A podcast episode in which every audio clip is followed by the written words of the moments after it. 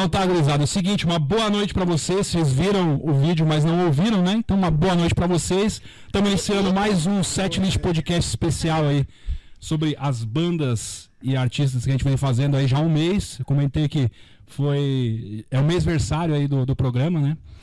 Hoje eu estou aqui com a minha excelentíssima esposa Laura Oliveira. Oi, pessoal, tudo bom? Boa noite. E hoje não temos um, mas dois convidados muito especiais. O primeiro convidado especial, que é o dono da porra toda aqui, que eu falei, não sei se saiu, que é o excelentíssimo fanzaço de Iron Maiden, Michael Job. Boa noite, galera, né? Estamos aqui mais uma noite, mais um set list podcast. E como sempre, eu e o Jonathan querendo derrubar a bancada, né? Deixando sem áudio, coisa, né? Muito Ah, obrigado, não. né? Bravo, é bravo. É, É um querendo derrubar o nosso outro. melhor é... anfitrião é. aqui do. A amizade é isso, né? Podcast, né? Salve, um abraço pra galera. Show. E aqui na minha frente, um cara que dispensa comentários pra mim também, que me deu também outro presente. O Michael me deu o presente de poder fazer parte desse programa.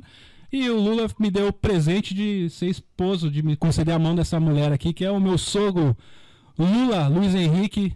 Muito prazer. Boa noite, pessoal. Grande prazer estar com vocês aqui, dividindo essa bancada para a gente falar um pouquinho de, de heavy metal, de Iron Maiden. E é isso aí, cara. Muito prazer. Principal banda, será que é? Vamos falar sobre isso logo mais aí. Mas primeira, primeira coisa que eu vou fazer aqui, como sempre, né, é apresentar os convidados. Michael Job, além de apresentador do Set Elite Podcast, o que mais? que mais é Michael Job? Ah, um trabalhador honesto. Cara, ah, guitarrista, ah, músico, gosto de rock, de heavy metal, né? E, cara, além disso, sei lá, nada mais, não dá pra ficar inventando. Ah, é um baita pra mentir, guitarrista, não né? dá pra mentir, não, não dá.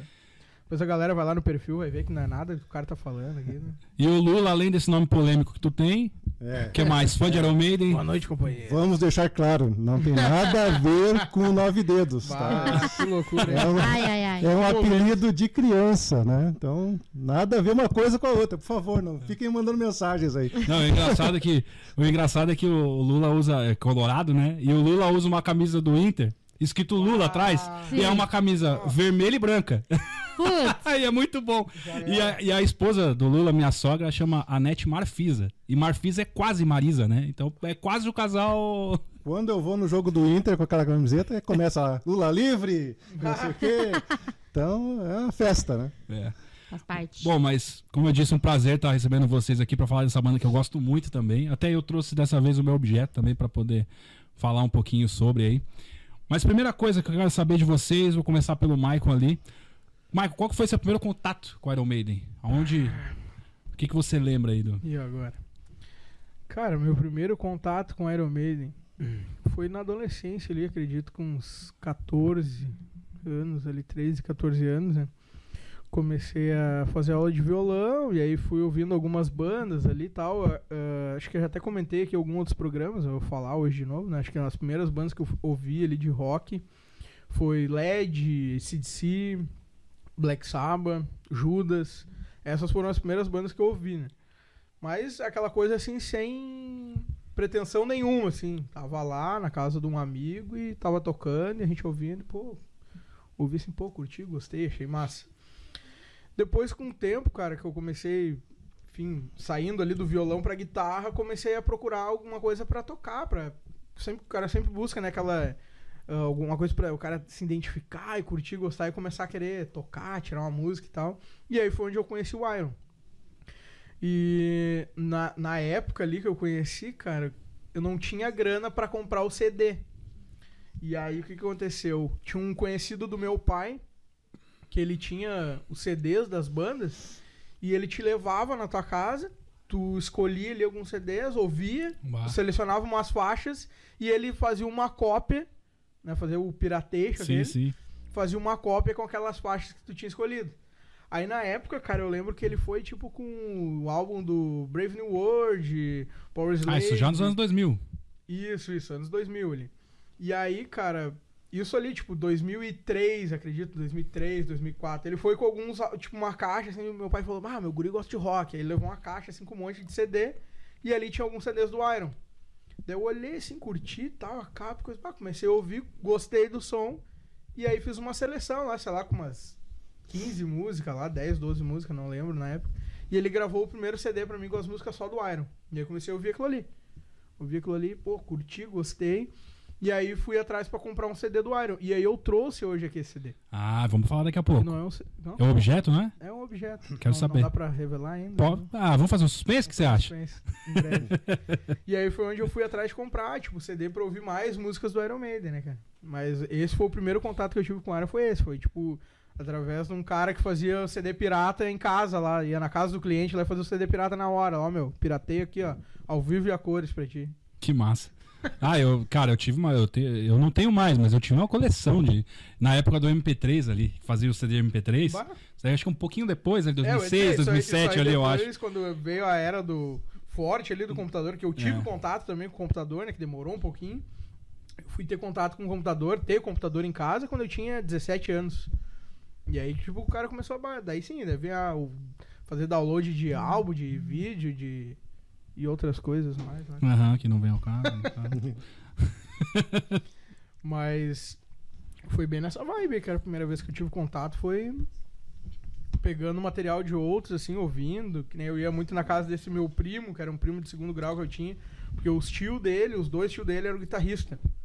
Então os caras, tipo, ouviam direto. Iron, LED, Black Sabbath, essa, essa galera do rock da antiga, assim, né? Sim. Então, tipo, ia lá e os caras tinham vinil, tinham CD. Então era ali que a gente ia pra ouvir um som, assim, massa ali, curtindo. Que massa.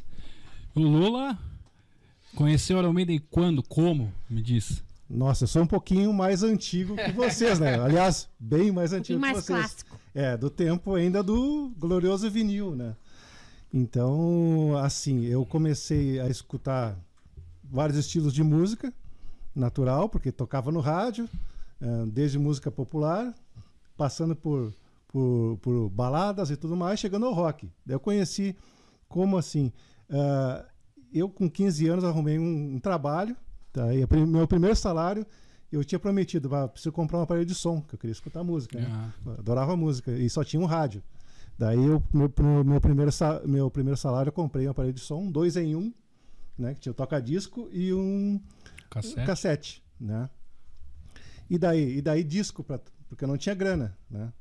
Então eh, eu tinha alguns amigos que tinham começaram a vir com discos, né? Então eu escutei muito, né? que nem o, o Michael falou, eu escutei Black Sabbath, de Purple, Scorpions, Kiss e assim foi indo, né? E o meu contato com Iron Maiden foi o seguinte, até uh, é algo que é bastante comum para quem gosta de Iron Maiden, né? A capa. Então eu tinha um amigo eh, que ele que ele tinha, que eu conheci um, um- amigo que ele tinha com uma coleção de discos. né? E o cara era daquele mais cuidadoso, sim, cuidava daquilo como um, um tesouro, né? Só que eu fiz amizade com ele e daí eu disse, puxa, expliquei para ele, pô, eu tinha vontade de conhecer o mais de rock e o cara só tinha uma pilha de discos de rock. Só que eu não tenho grana. Daí o cara disse: Não, eu vou te fazer um teste. Eu vou te emprestar um disco. Tu vai, escuta, dois, três dias, depois tu me devolve aqui. Daí a gente vai ver como é que é. Daí fui, levei o disco, né? Voltei o disco intacto. Daí disse: Ah, então tá, ótimo, cara. Tu é um cara que é de Dá confiança. pra confiar. Dá pra confiar. Então tu faz o seguinte, assim, ó, ah, tu pode ah, pegar três discos por semana comigo. Pode vir aqui pegar três discos. puta amigo. Tu né? Eu ia leva, dizer, pô, queria ter um amigo desse aí. é, e escuta, né? E daí depois tu me devolve, tá? E aí, como é que foi? Eu comecei a folhear, olha- ou folhear, ou pegar os discos, né? Olhar, olhar um, outro. Daqui a pouco chegou Peace of Mind. E eu olhei aquela capa, assim, né? O Ed daquele jeito. É. né? E eu, meu Deus, peguei. de força ali Isso, peguei, peguei esse, né? Quantos Peguei anos tu tinha, mais ou menos, pai? ah, 15, an- 15 anos. Bem por aí. novinho. Novinho. É, que é. E daí eu peguei Peace of Mind mais dois, né? Só que daí na outra semana eu devolvi pra ele, tudo intacto. Também eu cuidava que era um. Passava paninho no disco de vinil. Não, não podia arranhar, né? Porque senão o cara não emprestava mais. Mas quem viveu isso sabe. que Sabe, é que você tá É. falando. sabe, era, era né? ouro, né? Logo mais a gente mostra aqui É. vídeo. Aqui, um- Então, então daí é o seguinte, só que daí quando eu voltava para pegar mais três discos do cara, eu pegava dois diferentes e o Peace of Mind. de novo. Sempre. Porque eu queria escutar o Peace of Mind, eu adorei o disco, né? Então, foi o primeiro contato. Depois comecei a, a ter contato com outros discos do, do, do Iron, né? Como The Number, que tá aqui, e outros, The- o Killers e assim por diante, né? Mas foi o iniciozinho, foi principalmente pela capa. Eu olhei aquela capa, achei que, nossa, coisa diferente aquilo, né? Quero escutar para ver o que que é. E me apaixonei pelo som do Mas Iron quando naquele pegou o momento. Peace of Mind, e deve ter consumido ele de saber as músicas de, Nossa. de trás pra frente Nossa. rapidinho, né? Nossa, E aí depois como é que foi essa evolução pros outros, assim? Ele também tinha algum outro álbum do Iron Maiden? Os- Não, para ter, ele só tinha um do Iron Maiden, não era tão Isso fã foi do Iron é, Maiden. qual, qual ano, mais ou menos? Ah, tem que falar, você vai falar da nossa Ah, idade. mas-? Ah, mas é só a verdade do Isso disco. aí, 1981, por aí. Ah, então só tinha É. praticamente... O, o, TT É, não, 83 não, não, ali deve 83, ser, é, né? 83 por causa do é, Peace of o Mind, álbum é. saiu, é. É, exatamente, 83 daí foi que eu peguei Por esse isso disco. a gente em off aí, só pra contextualizar, eu conversando com o Lula essa semana, falei com ele, meu, qual álbum que tu mais gosta? Ele, ah, cara, o meu pra mim é o Peace of Mind, então tem É uma, tem uma história. Porque foi o que eu eu- furei escutando, tem, né? tem muito músico, assim, aqueles críticos musicais, né? Cara mais refinado, aqueles cara chato, que eles falam que esse foi o melhor álbum da história do Iron Maiden. Hum. Se tu for procurar aí Sim. algumas resenhas, os caras vão apontar Quais músicas tem no Peace of Mind, só pra mim? Tem The Trooper? Revelations, The Trooper, Years. Wasted, Wasted É. Years? Aham. uh, Fly of Icarus. Ah, é só clássico, né? É só- só, só só, Ah. só música boa. Ah, muito bom. Então, um disco excelente, realmente. É um- Bom, depois a gente vai falar alguma coisa sobre disco, mas é essa sequência dos anos 80 aí foi ótima, né? Foi Tá, mas é- total, né? aproveitando, fa- falou da, da, da capa do disco, né? Que era uma coisa super diferente pra época. Imagina, um, um monstro na capa, digamos assim. É, A pergunta agora é de mulherzinha. Como que a avó, a tua mãe, tipo, quando ela viu esse disco, ela falou, meu É, Deus, isso meu filho está virando... Porque imagina, 1983, né, né? gente? É, naquela época não se tinha noção. E outra, né? Músicas em inglês. As pessoas não sabiam o que estava sendo dito, não tinha internet pra pesquisar. Então imagina tua mãe, há 40 anos atrás, vendo isso. O inglês que naquela época era a língua do capiroto, né? Pro pessoal É. que não, não sabia. E a banda, né? Também, claro. Como é que foi, pai? não, e daí chegou o The Number of the Beast, né? Já diz né? Nossa. o número da besta. É, já- mas a avó não entenderia. Não entendi, não entendi. Mas, Mas tem ah, um diabo, né? sim, ah, aqueles... Mas ela achava alguma coisa assim, falava? Não, não, não. Aquele espanto apenas assim, pô, mas o que, que é isso? Que que é de- Depois, quando eu escutei, foi pior ainda, né? Porque daí aquele Nossa. som estridente, né? Hoje tão levezinho, né? Iron Maiden é um Hoje, é. som... É, Exatamente. época- É, pois é. Hoje dizem que, dizem que o Iron Maiden é uma banda de metal clássico, né? Isso. Uma banda levezinha, vamos dizer assim. É. Né? E naquela época, nossa, era, era um barulhão, como eles diziam, né? Isso aqui é muito barulho, muita gritaria, muito. É né? questão da época, né? É que nem foi dito aquele dia que, né? Os caras falam, bah, o pessoal não gostava do Beatles, porque, bah, levar o pessoal, bah, sexo, drogas, rock and roll e não sei o que. É. Ah, Beatles? Beatles, é. Ah, É que a gente tem que entender se Só tu entra no contexto. claro. é. Em 1950 era outra Era outra situação, vibe, né? Não, e- Cara, e, e- não adianta, desculpa te interromper. Sim, sim. Só, ah, não adianta, né? Tu é adolescente. Né? Naquela época, adolescente, o rock chegando no, no, no Brasil, porque anos 80 que foi o boom do Sim, rock foi. no Brasil, né? Então, não adianta, cara. Chegava, botava, trancava o teu quarto, botava o som no máximo lá e a mãe e o pai que aguentasse. Ah, é. Eu acho que- Eles sofreram comigo. Eu acho que os anos Sofreram, 80, os anos sofreram. 80 foi onde começou a se popularizar de conseguir ter material, né? Sim. Que até então era os anos 70 ali, quem gostava de rock falava que tinha que trazer muita coisa importada.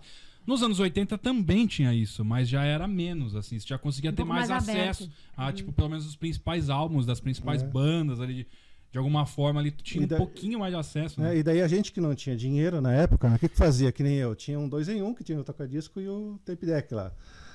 É, eu pegava o disco, arrumava uma fita e copiava as Gravava, músicas. já era. Né?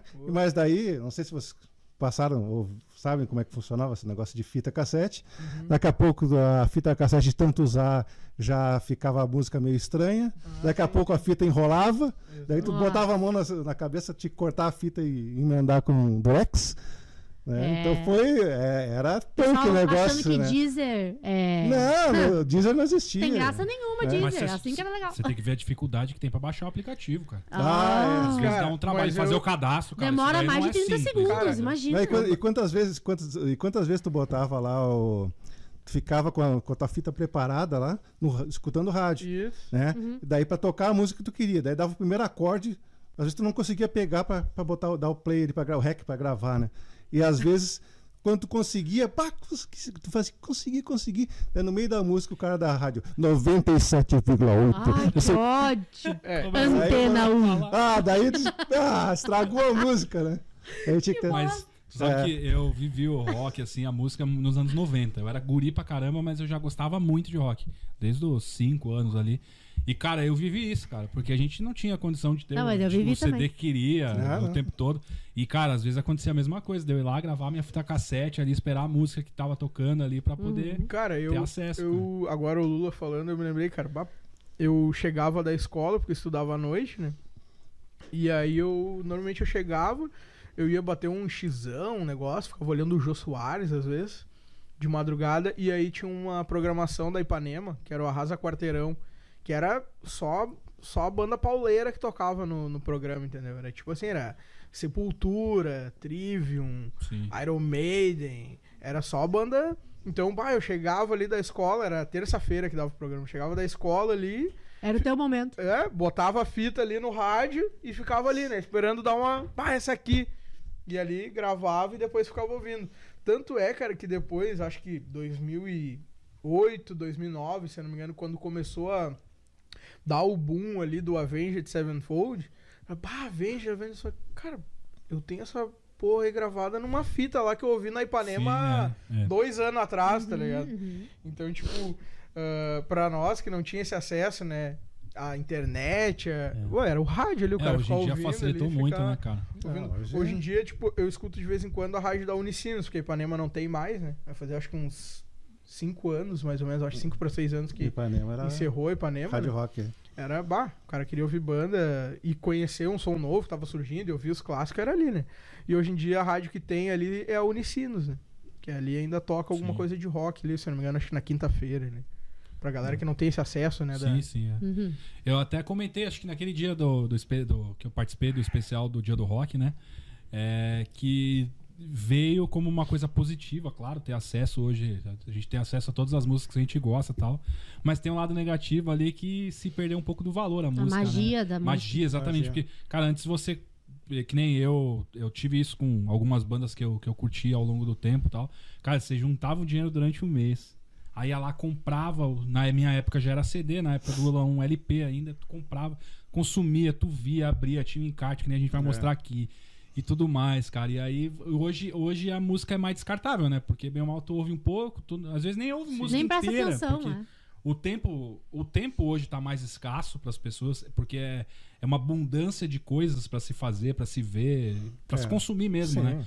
E aí e isso, claro, a gente tá com menos tempo e, e, cara, e muito mais conteúdo, né? Tipo de música principalmente. Então, é- é- antes, cara, antes você comprava ali o The Number of the Beast, por exemplo, você Nossa. ouvia até Cara, você sabia tudo do disco. Tudo. Cada acorde. Você lia o disco inteiro, sabia? Cara, o que, que tem na página 3 ali do, do encarte do CD? Ah, cara, tá o Ed assim, assim, assado. Não era? É, mais ou menos assim. Era né? assim, era um, É. um momento especial, né? Mas Escutar. desfrutamos do momento também, né, cara? Que bom Sim. que as pessoas têm também mais acesso à música. É, Antigamente e- Com certeza. tinha o prazer, mas tinha dificuldade também, que às vezes é, é ruim, né? Você querer ter uma coisa, ouvir e não ter como, né? É. E uma coisa que a gente falou aqui agora, né, cara, que o Iron sempre teve esse apelo foi da capa, né?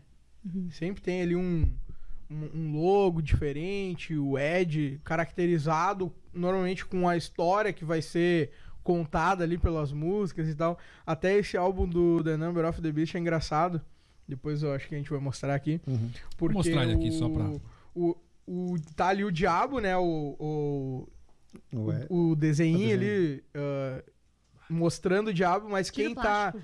Quem Ah, é. tá marionetando ali, quem tá comandando o diabo ali é o Ed, né? Se Sim. for ver na capa Sim. ali, ele que tá com, Muito legal. com os né? fiozinhos como se fosse a marionete do, ver bem. do Ed ali, era o Assim diabo. aparece melhor. Né? E foi uma coisa, cara, que por muito tempo ah, o pessoal olhando, né, até a, a personificação do Ed ali por ser tipo uma caveira, um meio tipo um morto-vivo, né? Alguém que ressurgiu, até agora ele mostrou na, na capa do. A outra ali do Live After Death, que É. ele tá tipo. Ele tá surgindo ali de, de, de uma cripta ali, né? da então ele tava, né? tava morto É e tal, dele. então É. ele tá. Eduardo. Tá renascendo e tal, então, tipo, o Lion acho que teve mu- muitas, muitas barreiras por essa questão de, ah, ser uma banda satanista, ah, os caras estão fazendo apologia ao demônio, ao diabo e tal, que em alguns países, na época ali, dos anos 80, 90, ele- foi vetada a entrada do Iron Maiden. Sim. Tipo, a Imagina. banda queria fazer a turnê naquele país lá e Não os caras não, conseguia. ó, aqui não vai rolar porque,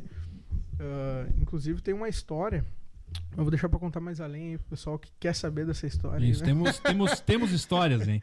Temos muitas curiosidades pra falar do Iron Maiden. Só antes, É, só antes disso, vou pedir pra galera que tá assistindo a gente, compartilha aí, galera, compartilha, manda pros seus amigos, pra quem gosta de Iron Maiden, Boa. pra quem gosta de sertanejo pra poder converter também, a gente manda, entendeu? Deus. E assim, ó, vamos chegar longe, aí. a gente tem bastante trabalho pra fazer esse Muito podcast. É um prazer muito grande realmente falar das bandas que a gente gosta com amigos e tudo mais, mas dá trabalho, né? E a gente faz por prazer, a gente só quer levar a informação adiante, conversar, continuar podendo conversar sobre as bandas e tudo mais. E a gente depende muito de vocês aí que estão olhando, compartilhar. Quem tiver no, no canal do YouTube e ainda não é, segue a gente no canal do YouTube, mar- Se inscreva, se né? inscreva ali no canal, marca o sininho ali pra poder receber as notificações ali. A gente tem programa toda segunda-feira falando de bandas específicas ou artistas específicos e na terça-feira falando sobre com artistas locais aqui, ou É, pessoas importantes locais, que é bem legal também. Certo? Quero ver, eu quero ver aumentar esse número. E aí vocês compartilhando e falando aí bem aí, Boa. com certeza vai conseguir chegar mais longe. E, e lembrando a galera, né? Se quiser deixar aí alguma, algum relato, alguma Sim, história alguma pergunta? sua com relação ao Iron Maiden ou alguma pergunta. Ó, olha aí, Opa. tamo, tamo bom de Ah, retorno aqui. é. hein? já manda aí nos comentários aí também. Se tiver que tá falando besteira aqui, já manda também. Só aí. isso, se tiver alguma É. informação infundada. Amamos os haters aí, pode mandar Hum. várias mensagens aí que a galera tá Tá, e aproveitando, pra isso. aproveitando que a gente tava falando do Ed, eu quero saber da onde surgiu o Ed, quem é o Ed, pra o pessoal entender, porque eles olham, ah, essa caveira tá sempre aí, quem é essa caveira? O que que é? O que, que vocês sabem sobre isso? Peru. Peru? Peru sabe de Ed. O peru, pra quem não sabe, É o é jeito, meu que, eu chamo, sogro. é o jeito que eu chamo meu pai. Ah, o Ed foi uma sacada do Steve Harris, que ele eh, tinha uma máscara, um, sei lá, se é um demônio, um, um ser, né? eh, do além, sei lá, um, Das esse- trevas. das Monstro trevas, aí, né? Um monstro, né? E ele até circulava, às vezes, com essa máscara pelos shows, pela. eh, e também eh, a ideia foi colocar eh, junto com o banner atrás essa máscara. Essa máscara então ela tinha ela é colocada atrás da bateria, ela tinha os olhos vermelhos, né? E, e ela tinha um sistema de ar comprimido que jorrava um líquido semelhante a sangue né, em determinados momentos da música, caía sobre o baterista. Então, Nossa, essa foi a ideia inicial, né? trash. Daí Não, e deu, um- deu uns rolos, né? Em uns shows deu uns rolos. assim. deu, deu Ah, um imagina, monte né, cara? rolo, É, né? década de negócio, 80, é. né? Show dos caras. teve um de- Sim, né? sempre tem, tem zoeira, né? Isso aí faz parte, ainda mais no início de uma banda, né? Isso antes do, antes do Iron Maiden, antes da- do álbum Iron Maiden, né? Isso. Daí, Os primórdios. É, daí pra, pra, pra se. No lançamento, próximo do lançamento do primeiro álbum, que seria o Iron Maiden, né? Eles pegaram uma. Criaram uma, tipo, uma. A sacada do Steve Harris foi: opa, esse Ed aqui faz fama aqui com, o- com o nosso público, então vamos botar ele na, na capa do, do disco, né? Vamos começar uma história com, com o Ed, vamos aproveitar isso, né? É, o Steve Harris é o, é o rei do marketing, né? E é o fundador da banda e o principal letrista e o, e o gerente e dono, né? Então, Ele é o baixista da ele banda? é baixista, tá? Uhum. Então ele sacou isso, pegou um desenhista, o do Derek Higgs, que fez a primeira capa, então colocou ali o primeiro Ed, né? Então Ele é de meio punk. meio punk, exatamente. A ideia até, pelo menos o que eu ouvi falar, que, que a gravura original do Derek Higgs eh, era para ser oferecida para as bandas punk rock, porque naquele cenário lá na- Inglaterra na, na época, o punk rock É. estava no auge, né? E o heavy metal estava ressurgindo aos poucos, né? Então teve um movimento, aquele, né, o New Wave of British Heavy Metal, né? E, e daí, então, ele, eh, essa gravura, eles pediram, não, vamos, vamos, go- ele gostou da gravura, pediu pro desenhista, então vamos, vamos utilizar parecido um pouco com rock. Então, daí ele fez os cabelos, né? Meio louco, assim. E foi o primeiro, o primeiro Ed que saiu. Que né? é do álbum Iron Maiden. Iron Maiden. E depois começou. Veio o Killers, com, já tinha um corpo mais. um corpo de um ser humano, né? Mais estilizado. Os cabelos E- maiores, mais- cabelos já, maiores, um moicano, assim, um É, cabelo meio né? diferente. Né? E assim por diante. Então, eh, a partir daí, todos os álbuns do Iron Maiden né, tem o Ed estilizado, que nem o, o, o Michael falou, de acordo com a temática, com a época, né? Então, e sempre foi, eu acho que para todo fã do Iron, sempre foi é, uma espera, assim, vai sair o disco do Iron. Como é que o Ed Como vem? é que vem o Ed, né? Como é que Cara, eu vem acho, essa que, eu figura? acho que o Ed é o integrante mais famoso do Iron, né? É. Porque, cara, É. tipo, claro, a gente, quem é fã de Iron Maiden um pouquinho já conhece a cara dos caras e tal, mas quem não conhece, É. sabe, já viu o Ed em algum momento. Sim, se vida. olhar, que ah, que é? esse aqui, ah, é o Iron Maiden. É o Iron Maiden, é. Ele é o Iron É, Maiden. exatamente. Então, E essa sacada de marketing mesmo que o Neil falou, cara, cada álbum o Ed vir diferente, meu, cada época que o Iron lançava um material, os caras tinham uma porrada de coisa nova pro fã Uhum. pra consumir. sim, era uma camisa sim, com um sim, logo sim. diferente, era um álbum com um negócio diferente, era um... porque senão fica aquela coisa, bah, é sempre a mesma O nome coisa. da sempre- banda, aquela Exato. coisa, sempre a mesma coisa, o mesmo Então logo. sempre teve Ah, essa, essa questão muito artística. Sim. Cara, Uhum. tu pega todos os álbuns no ar, não tem um que tu diz assim, bah, esse aqui é um negócio nada a ver. Não, cara, todos eles têm uma arte ah, Foda. feita assim, ó, meu, foda e pra aquele álbum, né? É, É, o- dedicado Só pra. tem um que é mais ou menos ali, né? Dance of the Death. Ah, o Dance of É, a ca- a capa foi uma capa que eu- foi um esboço, né? É um esboço. Então o cara pegou o esboço porque não tinha tempo, tinha que entregar o disco. Achei que ia te falar botaram- do virtual. Aquele. Ah, nem, nem o isso. virtual, mas a capa do é. virtual. A capa, a capa não é ruim, o ruim é o disco, né? É, cara, eu, assim, ó, eu até nem ia chegar nesse. Mas, cara, Blaze pra mim no Iron. É, a gente vai falar sobre é, isso também. eu- Pode eu falar, até fica à tenho um- vontade. Mas falaremos sobre o Blaze É. também. Chegaremos lá. Não, não vamos falar, vamos. Mas, Ah, é, não, Mas mas então, ah, só terminando aqui a, a questão do Ed, né? Tudo mais, o, o Iron por muitos é, é- é taxado aí de uma banda comercial, mas eu acho que não tem nada a ver com comercial, até porque banda, uma banda de, de heavy metal que faz músicas de 10, 15 minutos, não pode ser comercial, né? É. Porque não vai tocar numa rádio músicas com tanto tempo, né? eu acho que então, na verdade, eles têm, eles têm, na verdade, é uma grande jogada de marketing. claro. Nem o, o, o Michael falou, marketing é com eles, né? É produto, é camiseta, é o Ed, é bonequinho, é...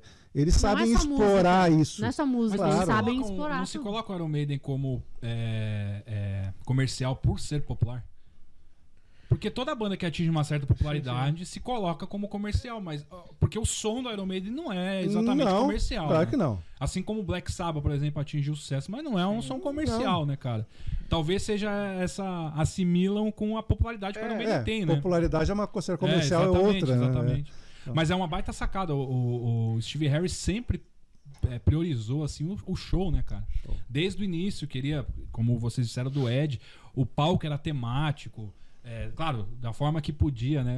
Era tipo que nem a Electricity, assim, a gente tenta fazer o máximo que dá, né, cara? Apesar do pouco recurso que a gente tem. Na época ali, em 1978, Claro. ali, sei lá, 70, os caras tinham pouco recurso ainda, né? E, mas sempre teve essa Sem preocupação, ideias, né? né? do- Preocupação, do, né? Steve. O assim. Diogo É. tá dizendo, o Diogo, nosso compadre, tá dizendo que aprenderam com o Kiss.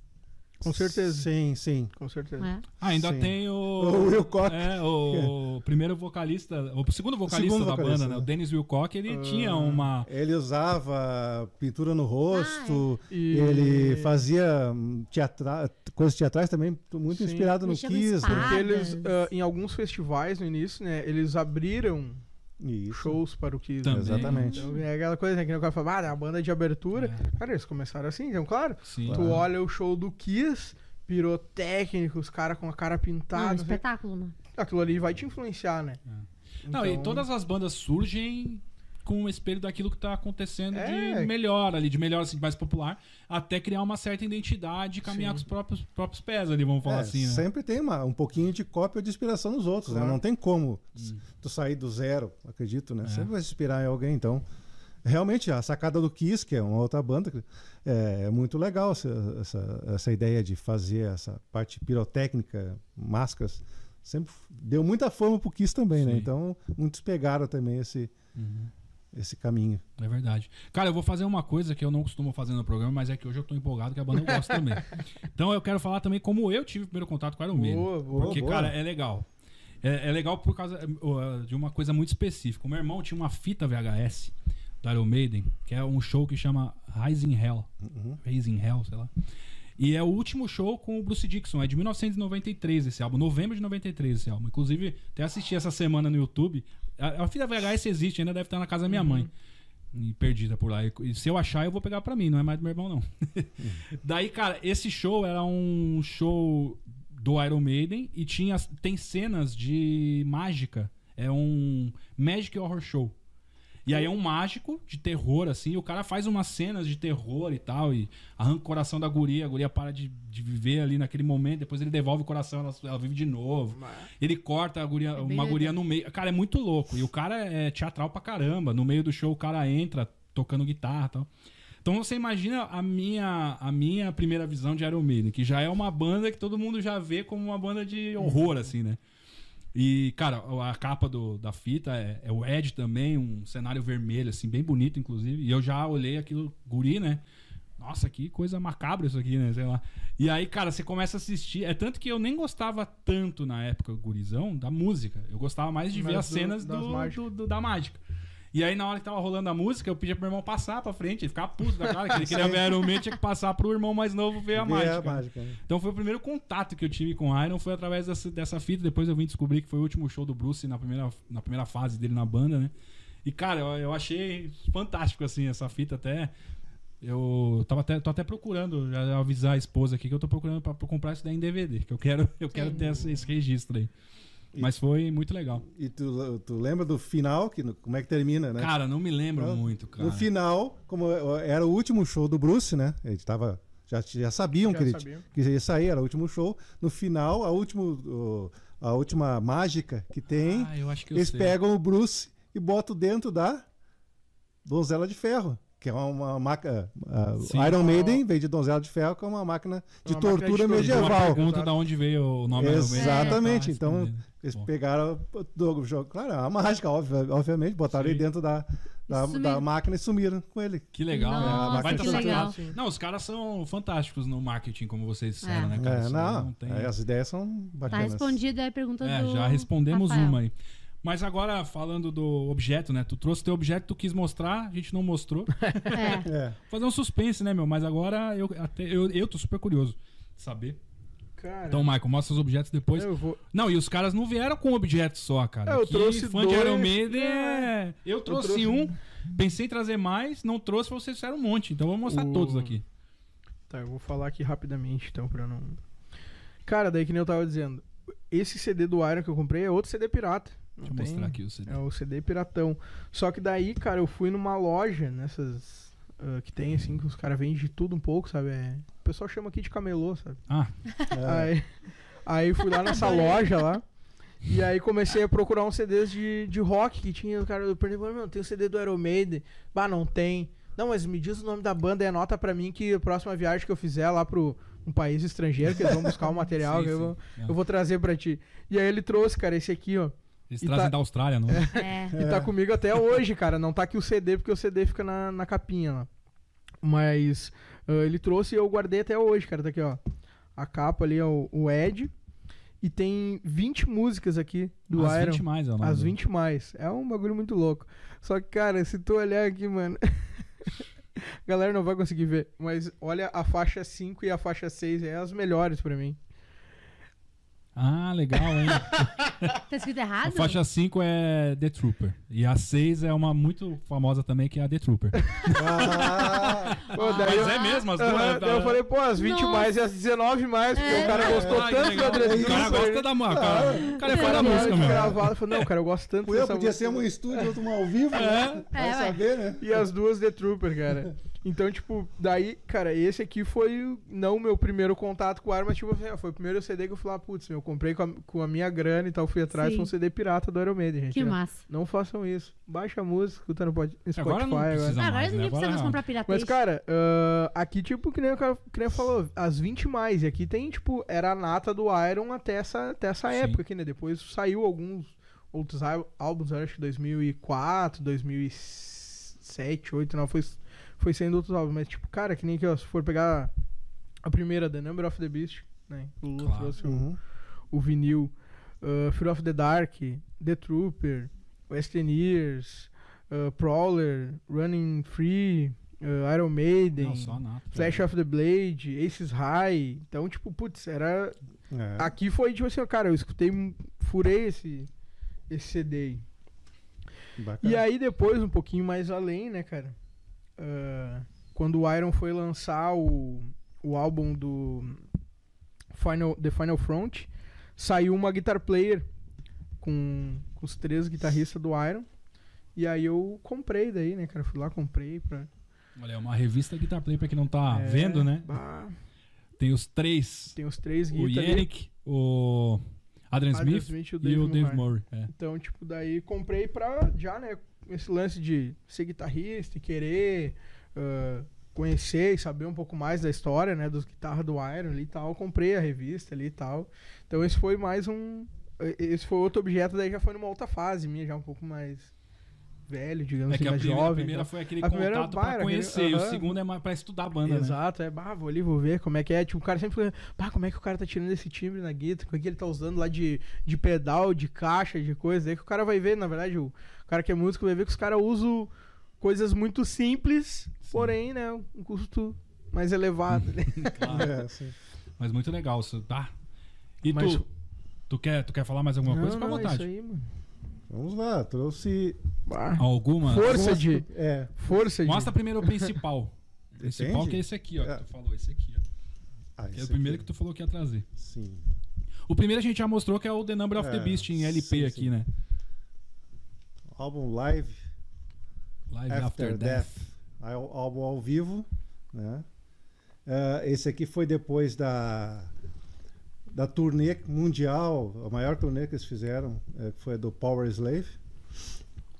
Esse aqui é considerado pela crítica, pelo ah, como o melhor álbum ao vivo deles. Chega mais Só fácil. fala mais né? pertinho Ah, do desculpa. Esse aqui, exatamente, está meio baixo aqui. Ah, esse aqui, é, então, é o álbum ah, gravado ao vivo, com, depois da, da turnê mundial do Power Slave, que foi uma das maiores, ou a maior turnê que eles fizeram. Né? É considerado um do- dos álbuns ah, ao vivo, melhores do- álbuns ao vivo deles. Né? Tem aqui só a nata do Iron Maiden, é uma, uma capa lindíssima, né? Ele é duplo, né? É, eu tenho também até em, Não em, sei se dá pra ver bem em DVD. daí. É, sei, pelo menos assim uma visão, né? Cara, esse Red Múmia no meio do Ah, palco da turnê era Perfeito, né? né? A turnê? Power Slave foi ótimo. Tá, tá. Tá, tá rodando. E aqui eu trouxe mais um que é o clássico para Ele uma, esnobou, gente. Ele esnobou. Ele trouxe. uma geração aqui Ele quis depois. pegar na cara da gente. É, aqui anos 80 que eu mostrei, aqui seria anos 90, né? Fear of the Dark, né? Famosíssimo álbum, né? Do, do Iron Maiden, um dos mais também bem Os principais sucedidos. álbuns aí, né? principais. No Brasil também foi muito muito comprado, muito escutado, né? Tem aqui a balada, né? Wishing Love, A própria Fear of the Dark. Fear é of the pra Dark e tantas outras músicas preciosas aí do Iron Maiden, né? E eu tenho aqui uma, até eu fiquei, eu tava olhando um vídeo sobre a história do Iron Maiden e a pessoa que estava fazendo o vídeo eh, disse que essa coletânea aqui com, os du, com duplo CD é raríssima, bem rara e tem um valor assim para os fãs muito grande, bem caçada por aí. Então, herança. herança pro Júnior aí. Pra mim, Até que porque esse álbum, esse álbum ele é coletânea, né? Ele é só hit. Isso. Ele não é um álbum de turnê, Sim, né? sim. Ele é um álbum só com hit, então Vai, a capa, a capa é, não dá pra ver no vídeo, É. Mas é muito legal porque é, aparece todos os Eds Até essa época. a época que é a época do Virtual, Virtual X, né? Foi, foi antes, foi, Foi no- Não, do- depois dos X X Factor. Factor. é. Quando terminou a Virtual turnê do Eleven, X é, Factor, exatamente. Eles lançaram essa coletânea aqui, então, que, que é dupla, né? Com lindo aqui, porque tem um, um card com Factor, fotos, falaram, não, letras não de música. Só a nata, né? Os shows, como é que foi. Então é um material muito legal sobre o Iron Maiden. Tem muita coisa boa aqui. Principais músicas até a época, né? Então, excelente álbum também. Meu. Oi? Parece que deu uma travada. Ah, Parece que tá travado. segue aí, segue aí que eu vou... ali. Tá. Segue o áudio, amor. será que tá seguindo? Tá, tá seguindo. Tá. O que, que tu trouxe? Bom, eu vou falar então, não vai dar pra ver, né? Porque temos problemas técnicos de vídeo, mas continuamos com áudio aí. Eu trouxe um DVD quando eu voltar aí eu vou mostrar pra, pra galera aí, que é um DVD um pouco mais recente do Iron Maiden, tem somente 20 anos, né? Que é da turnê do. Rock in Rio. 2001, o álbum, se não me engano, foi lançado no final de 2002. Inclusive, esse DVD teve bastante dificuldade pra para ser concedido, né? Porque o áudio, o áudio não ficou tão bom, o vídeo também não. É tanto que tava vendo um documentário que o Dave Murray e o Adrian Smith quase não aparecem no DVD, aparece muito menos assim, porque as imagens foram perdidas dele e tal. E esse show inclusive passou no Multishow e também no, no- na Globo, né? Ao vivo assim, foi bem legal. Eu inclusive assisti a primeira vez na Globo, né? E daí depois eu ganhei o ganhei não, né? Que esse DVD é do meu irmão, né? Pode falar. Até tem uma história que eu ouvi também sobre esse, esse DVD, tem essas falhas todas, porque realmente a, a empresa que fez as imagens é, falhou em várias imagens. Esse material seria perdido, tá? E daí o Steve Harris, né, que é o baixista e dono da banda, disse: "Não, esse material, o show foi muito bom. Então eu quero fazer o DVD". Então a história que eu, que eu fiquei sabendo é que o Steve Harris pegou Foi. todo o material, levou para casa dele e ficou dias trabalhando. Ele editou todo, então ele fez todos os cortes, todo, da maneira que ele conseguiu para salvar o- esse documento que seria esse, Você esse show, o né? cuidado e o carinho que o cara tem por aquilo que ele faz, né, cara? ele Tipo, que fez, é, ele não, que é. produziu isso, por isso que tem um monte de cortes, porque foi o que deu para fazer para para Muito poder legal, acho que o vídeo assim. voltou aí, né? Então eu Voltou. vou mostrar. Eu não sei se dá pra ver, cara, mas é muito legal. Porque os dois, os dois CDs aqui, né, que é um DVD duplo, ele mostra o público no alto, e aí quando você abre, ele abre um. Um papelão ali, um 3D ali, que você vê o palco. É muito legal. Tá meio longe aí pra quem tá vendo, mas é muito legal ali. Depois é só pesquisar ali o álbum do Rock in Rio, do, do DVD do Iron Maiden, que vocês vão ver como é fantástico. Nessa época, cara, a gente ainda valorizava muito esse tipo de material, né? Então, é, enfim, foi muito legal. E esse aqui eu, eu meio que roubei do meu irmão, né? Inclusive, é, minha experiência com Iron Maiden é, vai muito até o Brave New World, né? Porque por causa desse, desse álbum do Rock in Rio, principalmente. Então eu conheço o Brave New World também, tive o, o CD pirata também em algum momento da minha vida.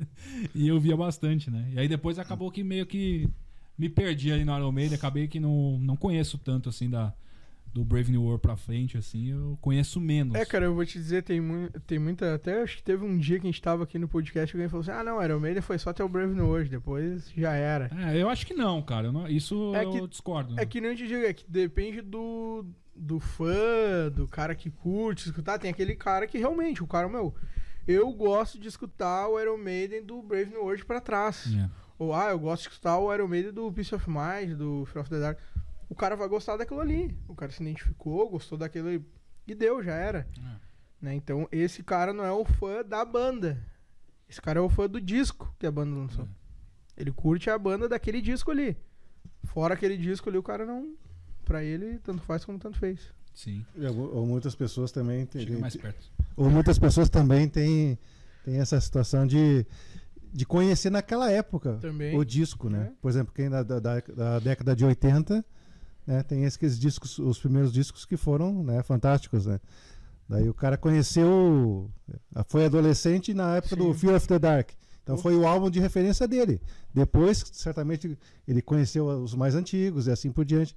Então foi, para ele, o Iron Maiden é o Fear of the Dark. É, mais- Ou depois é o Brave New World. Né? Então tem essa relação de, de época também que O Iron Maiden com, com mais de 40 anos, né? Pega várias Mas gerações. pra mim, eu só não gosto muito da fase pós Brave New World por não ter ouvido a fase. Se eu ouvir, eu gosto. É tanto que, cara, é, eu. Há um, um ano atrás, provavelmente um pouco mais, eu li a biografia do Iron Maiden. E, cara, eu gosto muito de ler. Eu tenho alguma, alguns livros assim de bandas que. é, o que eu mais gosto de ler. Não tem é- um do Bruce, uma coisa assim? tem o do Sim. Bruce também, o do Bruce não li ainda, cara. Eu preciso de ler, inclusive. E eu não sei nem se não tá com a Jéssica. Tá com a Jéssica. Tá, com- Ah, tá com a- ah, tá por com isso a que tu não leu ainda. O livro do Bruce tá Ah, com... tá A. Jéssica tá aqui também, não tá contigo? Então tá tá com o pai, tá com o pai. Não, eu já li. Eu, Tu leu? Eu Tu li leu? devolvi. Ah, ela leu, olha, eu não li. Mas enfim, né? Aqui Aí, tá cheio de fã do Iron hoje, É. só pra você saber. hoje tá a Jéssica nos auxiliando, a Shimene tá nos auxiliando É. e o Jonathan também. Então hoje temos... O Jonathan pegando o sabe, tá laçando uma carne lá pros guris. lá. Depois as Maidenzettes vão vir aqui pra falar um oi pra vocês. Mas daí. ah, e eu gosto muito de ouvir, ah, de ler, ouvindo, ouvindo a banda que eu tô lendo ali, né? Então quando eu comecei a, a ler sobre a fase do Paul Dayano ali, eu comecei a ouvir o Iron Maiden da fase do Paul Dayano. E eu não gostava do, do, do- do jeito que o Paul Dayano cantava. E cara, hoje eu sou muito fã do Iron Maiden da fase do Iron Maiden do Killers.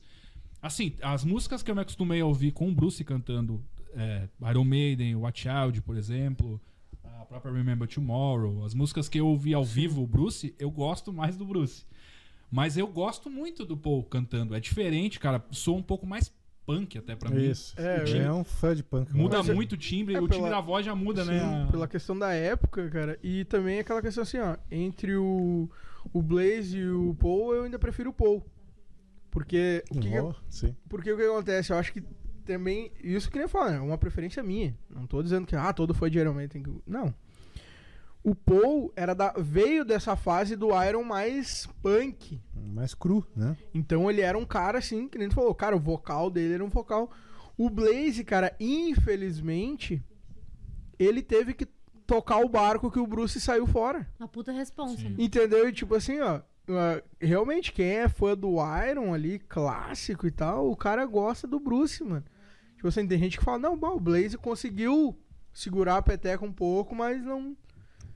E tem fã que já, putz, não, o Blaze era outro, bah, deu outra cara pro Iron e tal. Então, que nem eu digo, cada um vai ter uma opinião. Mas a minha opinião, cara, é o, o, o Bruce, o Paul e o Blaze. Entendeu? Porque. Até porque o Blaze, que nem eu digo, pra mim ele foi eh, prejudicado, digamos assim, porque ele tava vindo com o Bruce, né? Tava vindo numa levada, uma levada, daqui a pouco o cara saiu, tiveram que botar um outro vocal. E, na minha opinião, o cara não conseguiu manter o que a banda vinha apresentando ali na, na questão vocal, né? Então, no- na minha opinião, é isso. Tipo, não. Bah, fez ali, eu acho que é, se eu não me engano, é dois álbuns, né? Sim. Com o Blaze. É tanto que são dois álbuns Não, não tem nada. É, assim, que tipo, não, tem fez o nada, de, sucesso, nada assim. demais, assim, nos álbuns assim, que tu vai ouvir e tal. É, ah, o, problema, o problema com o Blaze foi que eh, colocaram um, um vocal com características, eu não sou músico, né, mas com características vocais muito diferentes do, do, do. Bruce, né? Eh, só que as músicas do Iron até ali, elas foram né, concebidas pro tipo de vocal, né? Me corrijam aí, do Bruce.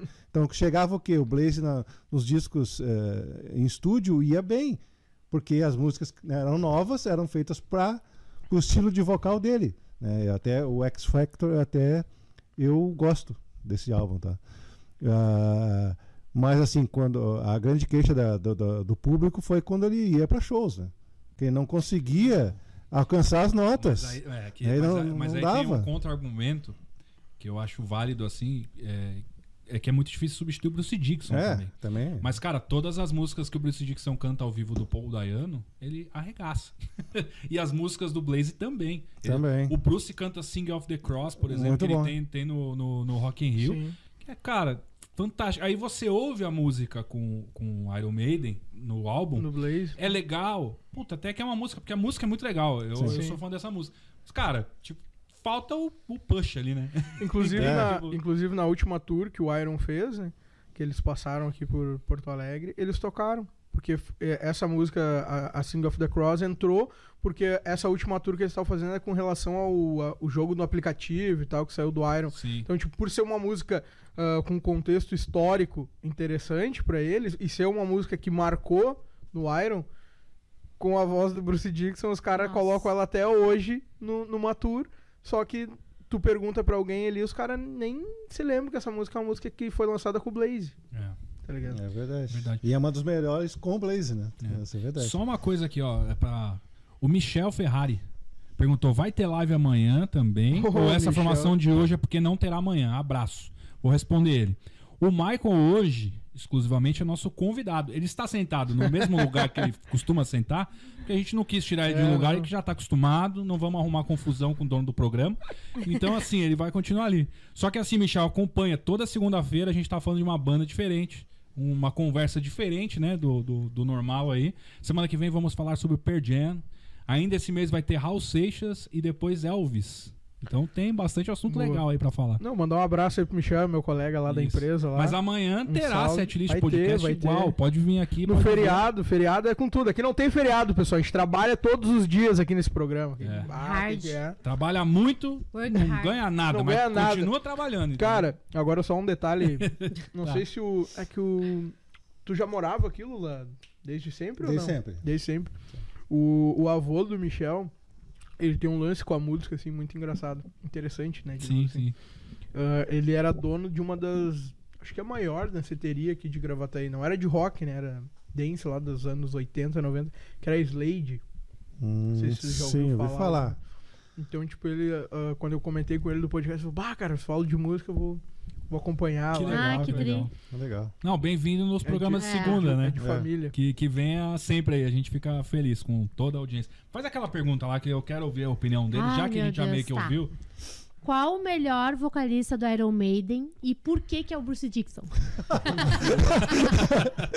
Porque isso é unânime, gente. Tem. Não tem como. Agora eu quero saber o porquê. Por quê? Por que isso? Por que, que o Bruce Dixon brilha no olho de vocês? Eu vou deixar assim? o Lula falar primeiro. Tá bom. o, o Brooks, é, a- além da, da- Conheceu o primeiro, né? Ele, ele pegou todas as fases. né? Sim, sim. Eu já peguei só no- quando tava o Bruce ali, então já não vale. é que o, o Bruce no Iron Maiden conseguiu algo que os outros dois não conseguiram, que é, é, bom, primeiro, falar da voz é incomparável. Eu acho que o Bruce tem uma das, das melhores vozes, o maior alcance. Eu, aí eu não sou músico, tá aí o, can- tá aí o cantor, tá aqui o guitarrista, Boa, boa, né? Mas assim, maior alcance, é, vocal, é, é espetacular como cantor, eu acho ele, tá?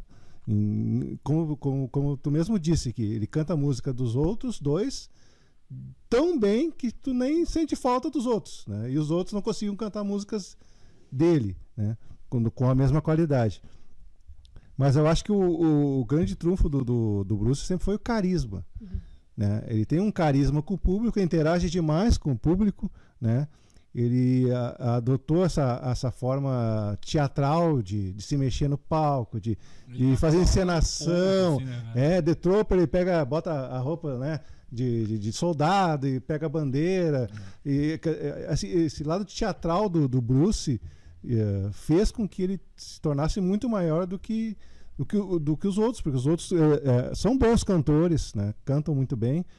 Mas assim, se vocês olharem vídeos ou, ou shows com esses dois cantores, pode ver que eles são bons cantores, mas eles não, não conseguem dar uma, um- uma interatividade com o público que nem o Bruce consegue. Então, eu, eu acho que eh, esse é o grande trunfo, na minha verdade, na, na minha opinião, do, do Bruce com relação a, a ser o melhor de todos no, no Iron Maiden.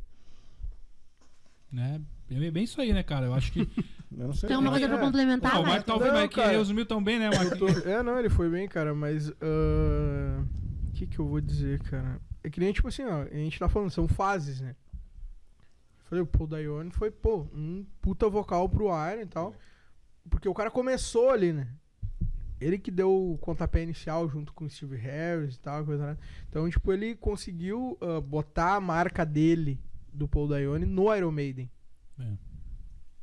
E que nem a gente tava comentando agora antes, o Blaze não, te, não teve isso. Fizeram carisma, né? Entendeu? O Blaze não, não teve porque ele pegou o barco andando do Bruce, ele pegou entendeu? uma Não, o fria, pessoal né? falava que o Blaze É. era muito simpático, gente boa. Isso. Mas ele não tinha a presença que precisava. Isso. né? É, exato. Isso, na exato. hora de- Eu Carisma digo, com a banda. tanto- gente. tanto se, que, fosse, cara- se fosse a questão assim, bah, o Blaze tivesse começado no Iron e o Paul Dayane tivesse entrado lá no meio, hoje em dia ninguém, todo mundo ia ma- malhar o Paul Dayane. É. Será, cara, que seria a Cara, eu coisa? acredito, porque, cara, que nem assim, ó, meu, o Bruce elevou, É. Ah, entendeu? é- Elevou Sarrafo questão foi lá de pra cima, né? performance, vocal, ah, letras. Mas é que eu Então- acho também que o Paul Dayano entrando na banda em 90 e poucos, cantando. Vamos supor que fosse o mesmo Paul Dayano no mesmo estilo e transformasse a banda daquele jeito, assim, numa banda mais punk, soaria muito mal, entendeu? Porque uma coisa é realmente, que nem o Mike falou, uma coisa é o Paul entrando na banda.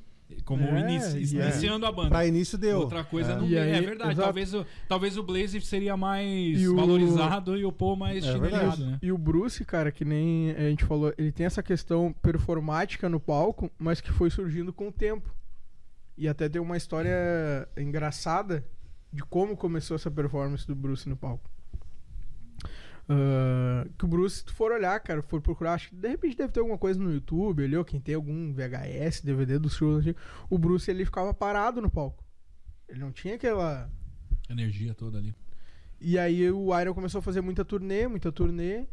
O cara começou a ficar desgastado, cansado. E aí chegando lá num show, os caras falaram assim, não, meu, tu vai ter que dar uma agitada no palco, porque tá com uma cara aí que parece que tá, tá morto. E aí, cara, ele começou. Naquele show ele bah, começou, subia numa caixa, pulava e fazia, agitava, e a galera curtiu. E aí daquele É show em isso. diante, Pegou o Steve gosto. Harris chegou e falou assim, ó, todo show, então agora faz favor aí de. E aí começou essa performance do Bruce. Então daí que o cara fala, pô, aí além de toda a questão vocal, toda a questão garante, o cara tinha mais uma puta performance no palco. É. Não, não tem como tu querer colocar o, o Paul Dayone e o Blaze ali, Uhum. dizer que os caras eram melhores e tal. É. Que nem eu falo, foram importantes, cada um na sua época foi. Mas o melhor vocalista do Iron é o, o Bruce Dixon, né? Disparado. Disparado Não, e né? indiscutível, né, cara? Porque o cara É quando você pensa em Iron Maiden, É- você é pensa no tudo. Bruce Dixon. Exato. não tem- É E o cara é, e é tudo, né? O cara é o, o vocal, é o performance, se caracteriza no meio do show, não fica só na- nas paletas do quem tá lá vestido de Ed aparecendo. Não, o cara vai lá, ele troca a roupa, bota uma roupa que é caracterizada ali daquela música que eles vão tocar, que eles vão cantar e tal. Então, tipo, cara, foi o cara que encarnou realmente ali o Iron Maiden e o de ser o frontman dessa puta banda, né, cara? De seis cabeças. É. Não é fácil. Que não é. A gente que tem banda, sabe? Banda com 3, 4, 5, Ah, dupla com é 6. difícil. É. Com 6, meu, o cara chegar ali e fazer tudo que ele faz. É. Tá, Não- mas e o que que levou o Bruce a sair do Iron em 1993? Hum. Cara, Porque, tipo, pô, a banda sei. tava em ascensão, bem pra caramba, tudo dando certo. O que, que que aconteceu? com a- Ca- Cara, assim, ó, o, pelo, pelo que eu sei, o Bruce já tava. Já teve um período em que ele queria sair da banda. Não, Foi- dizer, tu tem o livro lá, tu tem que saber, é, né? não, é, foi lá atrás. Foi na época do Summer in Time, cara. Inclusive, esse álbum é bem legal da gente citar. É que é um álbum com a capa do. A do capa Summer é Time. fantástica, É né? fantástica, que tem vários easter eggs de Iron. Maiden Hum. no meio da capa. Quem tiver interesse em saber, é só procurar capa, ou contracapa Summer in Time ali, tem É vídeos falando. Não, é, é a, É a capa a contracapa, É a contracapa, é. mas é, os dois, né? Falando ali do. de- é porque o LP ele abria, né? Então você Isso. ficava uma imagem É. inteira, assim, daí depois no CD já não tem mais. E é bem legal. Mas na época do- da gravação do Summer in Time, o, o- o Bruce estava sendo muito influenciado por Led Zeppelin, sabe? Por essas muito, músicas né? mais. é, Lentas. Melancólicas, É, né? exatamente, que não combina com Iron Maiden, né? E ele queria colocar isso no Iron Maiden. E o Steve Harris É, vinha com a tesourinha ali é. e falava, pô, aqui não, aqui não, não dá, tal. Sim. E aí ele começou a se desgastar um pouco nessa época, quase saiu. E acabou que foi convencido a ficar e permaneceu por mais. É, do Summer Time, depois mais três álbuns ainda, né? Até que chegou o momento em que ele não tava mais aguentando isso de, tipo, ser podado, assim, nas composições e tal, e acabou resolvendo sair, né? Até foi desagradável o, o, o que é o, o, o empresário, né? um dos donos do Iron Maiden, um cara muito importante pra história do Iron Maiden. Ele fala que é, o Bruce Dixon chegou pra ele e falou que, que, que queria sair da banda por causa disso, daquilo. E o Rod nem deixou o Bruce falar com, diretamente com o Steve Harris. Que se ele falasse com o Steve Harris, o Steve Harris ia dar uma porrada na cara dele. Ele falou: Nossa. não, não, deixa comigo, eu resolvo tal. É tanto que depois que o Bruce voltou pra banda, o Rod, mais uma vez, que intermediou esse. Porque, cara, é, né, aí estendendo pra volta do Bruce, o, o Iron Maiden perdeu muito com o Bruce Dixon e o Bruce Dixon perdeu muito com a saída do Iron Maiden. É, eu, particularmente, acho que até a carreira do Bruce tenha sido um pouco mais bem sucedida, fora o Iron, do que o Iron Maiden. Porque o Iron Maiden é uma banda muito grande e cai. É. O Bruce Dixon era um frontman de uma banda, de repente ele monta uma banda dele e consegue um pouco de sucesso. Então, Sim. tipo, o cara que olha pro Bruce e fala, cara, o cara conseguiu sozinho, tá se virando. O cara olha pro Iron e fala, nossa, o Iron, porque foi um período bem conturbado, assim, do Foi. Iron Maiden, né? enfim. Mas pro Bruce também era interessante financeiramente e tudo mais. E o Rod convence o Steve Harris que não queria. O Steve, na época, não queria ver nem o Bruce nem pintado de ouro, cara. E aí, só que daí, claro, né? Negociação, é, é vale a importante pena pra pra todo banda. mundo. O Steve Harris, que é um cara visionário em relação à banda, ele tem um produto, ele sabe que tem um produto na mão e ele valoriza muito esse produto que ele tem na mão, né, cara? Que, tipo, pô, Iron Maiden, imagina pra nós fãs assim, imagina pro cara, né, o que é, o que significa pra ele, e ele acabou resolvendo É a vida do cara. né? voltar, é, aí permitiu que o Bruce voltava. Inclusive, só pra finalizar, hoje a gente tava até assistindo, né, ontem um documentário em relação a isso também.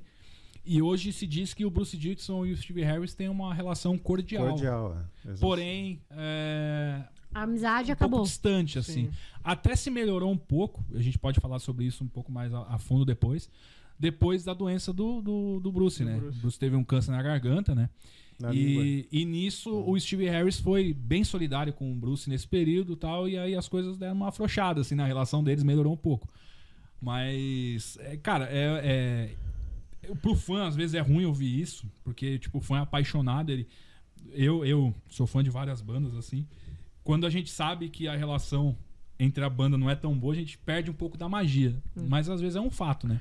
E é um negócio, né, cara? É uma, é uma empresa. Às vezes você vai trabalhar lá na tua empresa lá, O- tu, às vezes tem pessoas que tu não se relaciona tanto, tem pessoas que se relacionam bem, e assim vai, né, cara? É, é meio que por aí, assim. E né, essa cara, questão do Bruce, cara, acho que também, ah, sem querer, né, uma, uma questão do destino ali, digamos assim, teve ah, a oportunidade daí do Iron ter essa formação com os três guitarristas. Exatamente.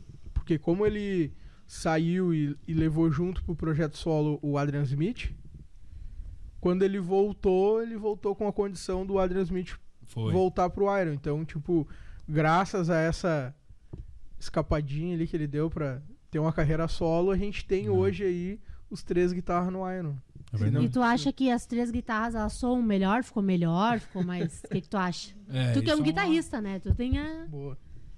Cara, sim. Falar já direto sim, que pra não. Ah, ficou rodeando é porque não acho. Mesmo os, sons, mesmo os sons antigos, ao vivo, com três guitarras, eles soam melhor? Tem Cara, diferença? Porque a diferença não é, não é muito perceptível, assim, né? Não é, o cara não escuta muito no som, mas se tu for ver as novas, né, do- das três pra Isso. diante, ali com certeza faz muita diferença, até porque a, a cabeça deles, na hora de compor ali, Já de criar, pra- já compõe pra três, né? Já com dueto, com frase, com base, com. Enfim, com temas, que tem muito tema, que nem a gente tava comentando antes, com ah, guitarras oitavadas, uma faz a base, outra faz uma terça e tal, aquela coisa arada toda. Que tem no Iron Maiden, que é característico do Iron Maiden, né? Um- Uma dobra de guitarra com terço, então isso aí o cara. Qualquer um, cara, pega a guitarra, ele faz uma dobra com terço. Putz, isso aí é só Iron Maiden, não tem. Uhum. Aí tu pega qualquer guitarrista, o cara vai, vai sempre soar Iron Maiden, porque os caras viraram uma marca registrada nisso.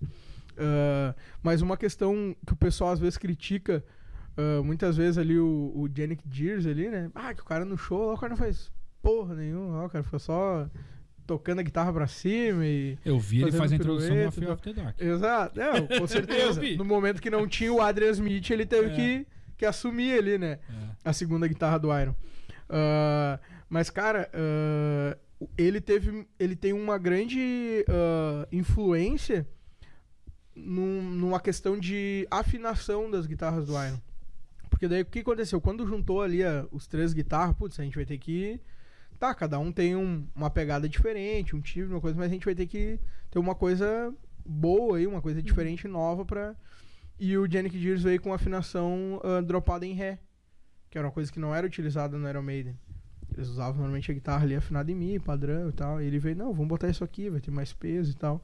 E aí foi da onde o Iron começou a abriu mais o leque de riff, de peso ali nas guitarras, até porque tava entrando mais uma guitarra. Né? Então ele tem muita, muita influência, que nem tu falou, Fear of the Dark. É um, ele é, acho que é parceria dele com, com Harris ali, acho que uma coisa assim, se não me engano. Mas um dos solos é dele. E é uma das músicas mais. Putz, é hit do Iron Fear of the Dark. Então o cara tem uma. Tem uma Ele entrou no, no, no, no Pray for the Dying, né? Não, ele entrou no, não, Fear no, of no the Fear of the Dark, Dark. né? Foi quando o Adrian Smith saiu. Saiu, aí ele entrou ele e o Bruce assumiu. saiu depois Exato. e os É. dois se juntaram, né? Isso aí. Mas eu acho que faz diferença. Respondendo a É.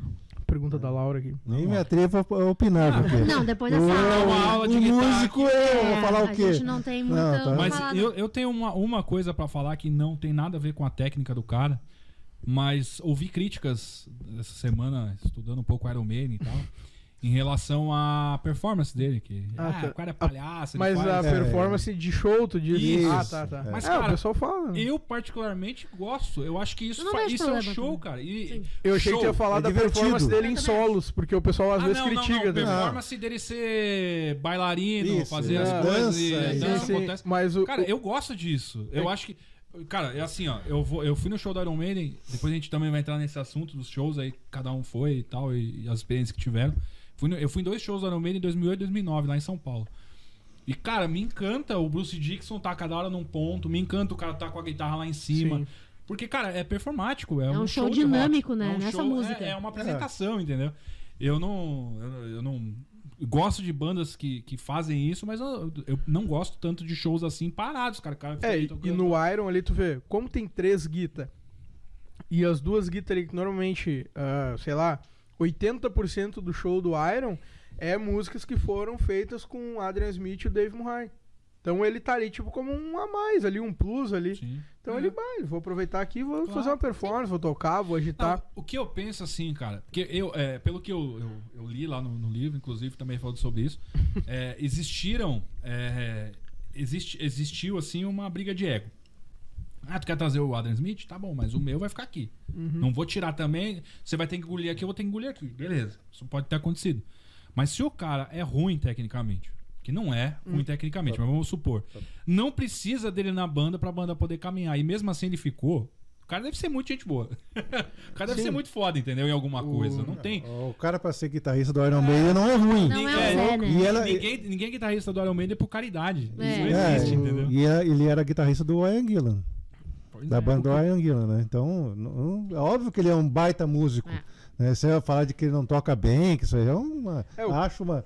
Tá aí o músico Sim, vai me dizer, mas eu acho uma é- bobagem É que- total, né? Exato, é que nem digo, o pessoal sempre tem que achar alguma coisinha ali, que nem eu falo, a gente ama os haters, meus. Os haters, eles vão lá, eles geram assunto e falam e fazem. Movimento cenário. Exato, entendeu? O que, que o pessoal fala normalmente, os haters ali do Iron Maiden? Que o cara, além dessa questão performática dele, que ah, o cara é displicente nos solos. Os solos gravados de estúdio, o pessoal reclama às vezes. Ah, Sim. chegou lá, jogou Fez meia ali. dúzia de nota lá e deu, já era e tal. E só que no ao vivo, cara, ele, é- ele e o Adrian Smith são os únicos guita que eles fazem o solo fiel ao que eles fizeram em estúdio. O, o Dave Murray não, ele sempre no ao vivo ele vai lá e muda alguma coisa. E tem gente que já critica isso também. Ah, o cara Torce vai no ao nariz. vivo faz... Mas, cara, é um ao vivo. É que o povo cata coisa entendeu? pra Então, encher é, o saco. exato, que nem eu isso digo, é os verdade. haters, aí É, como é que. não Aí os caras estão ali, estão girando, estão fazendo o nome da banda rodar e tal. Então, quem não gosta também do setlist podcast, pode mandar aí, pode criticar, pode Manda. falar. Só continua assistindo. É. Por favor, manda. Pra ver o que a Assiste- gente vai é, falar. Manda exato. pra todo mundo. man- assim, ó, quem não gosta do setlist, faz o seguinte: compartilha e manda, meu, olha que bosta esses caras estão falando. É. Olha que merda. Entra lá e comenta e dá dislike. fa- comenta isso, entendeu? E aí vamos, vamos seguir. Ô meu, só uma coisa. Quando, ó, Diogo, fica aí. Eu vi o Diogo fazendo um comentário bem legal aqui que o show de 2008 que a gente foi não traz boas recordações pra ele. Ele tava comigo nesse dia, né? Fica aí que eu vou contar a história na íntegra, hein, Diogo? Vou contar, cara, que é. Cara, o Iron Maiden, a gente pode até entrar nesse assunto aí. É, é, já- você foi show do Iron Maiden, Michael? Sim, Quantas, quantos shows? Dois. Dois. Tu Um. teve um, eu tive duas experiências também de Iron Maiden. Eu não sei se vocês tiveram essa experiência de estar em fila de show, não sei em que setor que Não. vocês foram e tal. eu fiquei. O primeiro show que eu fui, eu fiquei na rua lá do show. É mesmo? A gente, a gente viu o show porque tava lotado o gigantinho. Foi 2008, se eu não me engano, 2007, 2008. Não Tu- vou. Deve ter sido 2008, que é a mesma turnê que eu fui. Então. E aí, cara, Somewhere Back in Time. Somewhere- o- somewhere back in time. o gigantinho lotado, lotado, mas lotado, assim, tava explodindo gente pra fora ali no gigantinho. E aí muita gente passando mal E os caras estavam saindo pela. Tipo, tinha umas portas laterais, assim, com as ambulâncias, os caras saindo ali. Gente, a galera não aguentando, porque o- Calor. o ginásio é fechado, ali tava lotadaço, lotadaço. E a galera saindo, os caras abriram a porta ali e nós, tipo, enxergando o palco, sei lá, 20, 30 metros, assim, na Nossa. porta. Então viu o show. Não, não, não, nós vamos ficar aqui. Mano, cara, a gente teve um momento que a gente chegou a subir na no pneu, nos pneus da SAMU, assim, pra ficar acima da. Com, com- com a cabeça, assim, acima do, do teto da SAMU, assim, pra enxergar melhor, assim, o palco e tal. E a gente curtiu o show da rua ali. Que massa. Ô, meu, deixa eu, deixa, eu, deixa eu te contar então essa experiência que eu tive nesse mesmo turnê. O show foi no Parque Antártica, no estádio do Palmeiras na época, Parque Antártica ainda, né? Agora Allianz Parque. E a gente chegou lá, cara, e eu comprei, a gente comprou pista normal, né? Até então não tinha tanta experiência com o show, não sabia como é que seria e tal. Mas beleza. Fomos eu e o Diogo pro show, né? Chegamos às 7 horas da manhã. E foi muito legal, cara. Me desculpe a minha sinceridade, vou ser sincero na- no- no- nos relatos aí. A gente chegou e a gente ficou numa, na fila, tava num lugar mais ou menos razoável, assim e tal. E nisso, tinha um guri com o pai, o, o guri com o pai dele, o guri de Campinas, cara. E o pai dele tava ali e tal. E o pai dele, o que, que o pai dele fez? Ele encostou, encostou o carro. Olha aí. Não, peraí. Uma Peraí, dá pausa. só um minutinho que agora hoje a gente tá Ó. sendo servido pelas pica- picanhas Jonathan. Nossa, Olha só, senhora. olha o padrão Ah, eu vou pegar. Oh, deixa a tabuinha aqui eu daqui a Tira essa bala aqui. Quem é que quer bala? Nossa senhora, hein, gente? Olha isso, que tratamento, hein? Tá. Bah, o pior é convidado semana que vem, o David. Ó, David, é só, é porque. só semana, hein, Ô, mano? vou de... Ô, David, já não vou comer as balas aqui, vou deixar pra ti semana que vem, É, cara. as Enfim, daí beleza. Chegamos lá às 7 horas da manhã. Vou trazer umas pizzas aí também, né? A É. rola aí de boa. É, claro. Aí tamo ali, e nisso o guri tava com o pai dele, o pai dele levou. era- O guri era de Campinas tinha uns 15 anos e o pai dele levou ele, encostou o carro onde eles estavam na fila, que eles chegaram cedo, amarrou uma lona, amarrou, tipo, na, na grade do estádio, que tem na, toda a volta do estádio, e no carro. E aí eles ficaram na sombrinha, né?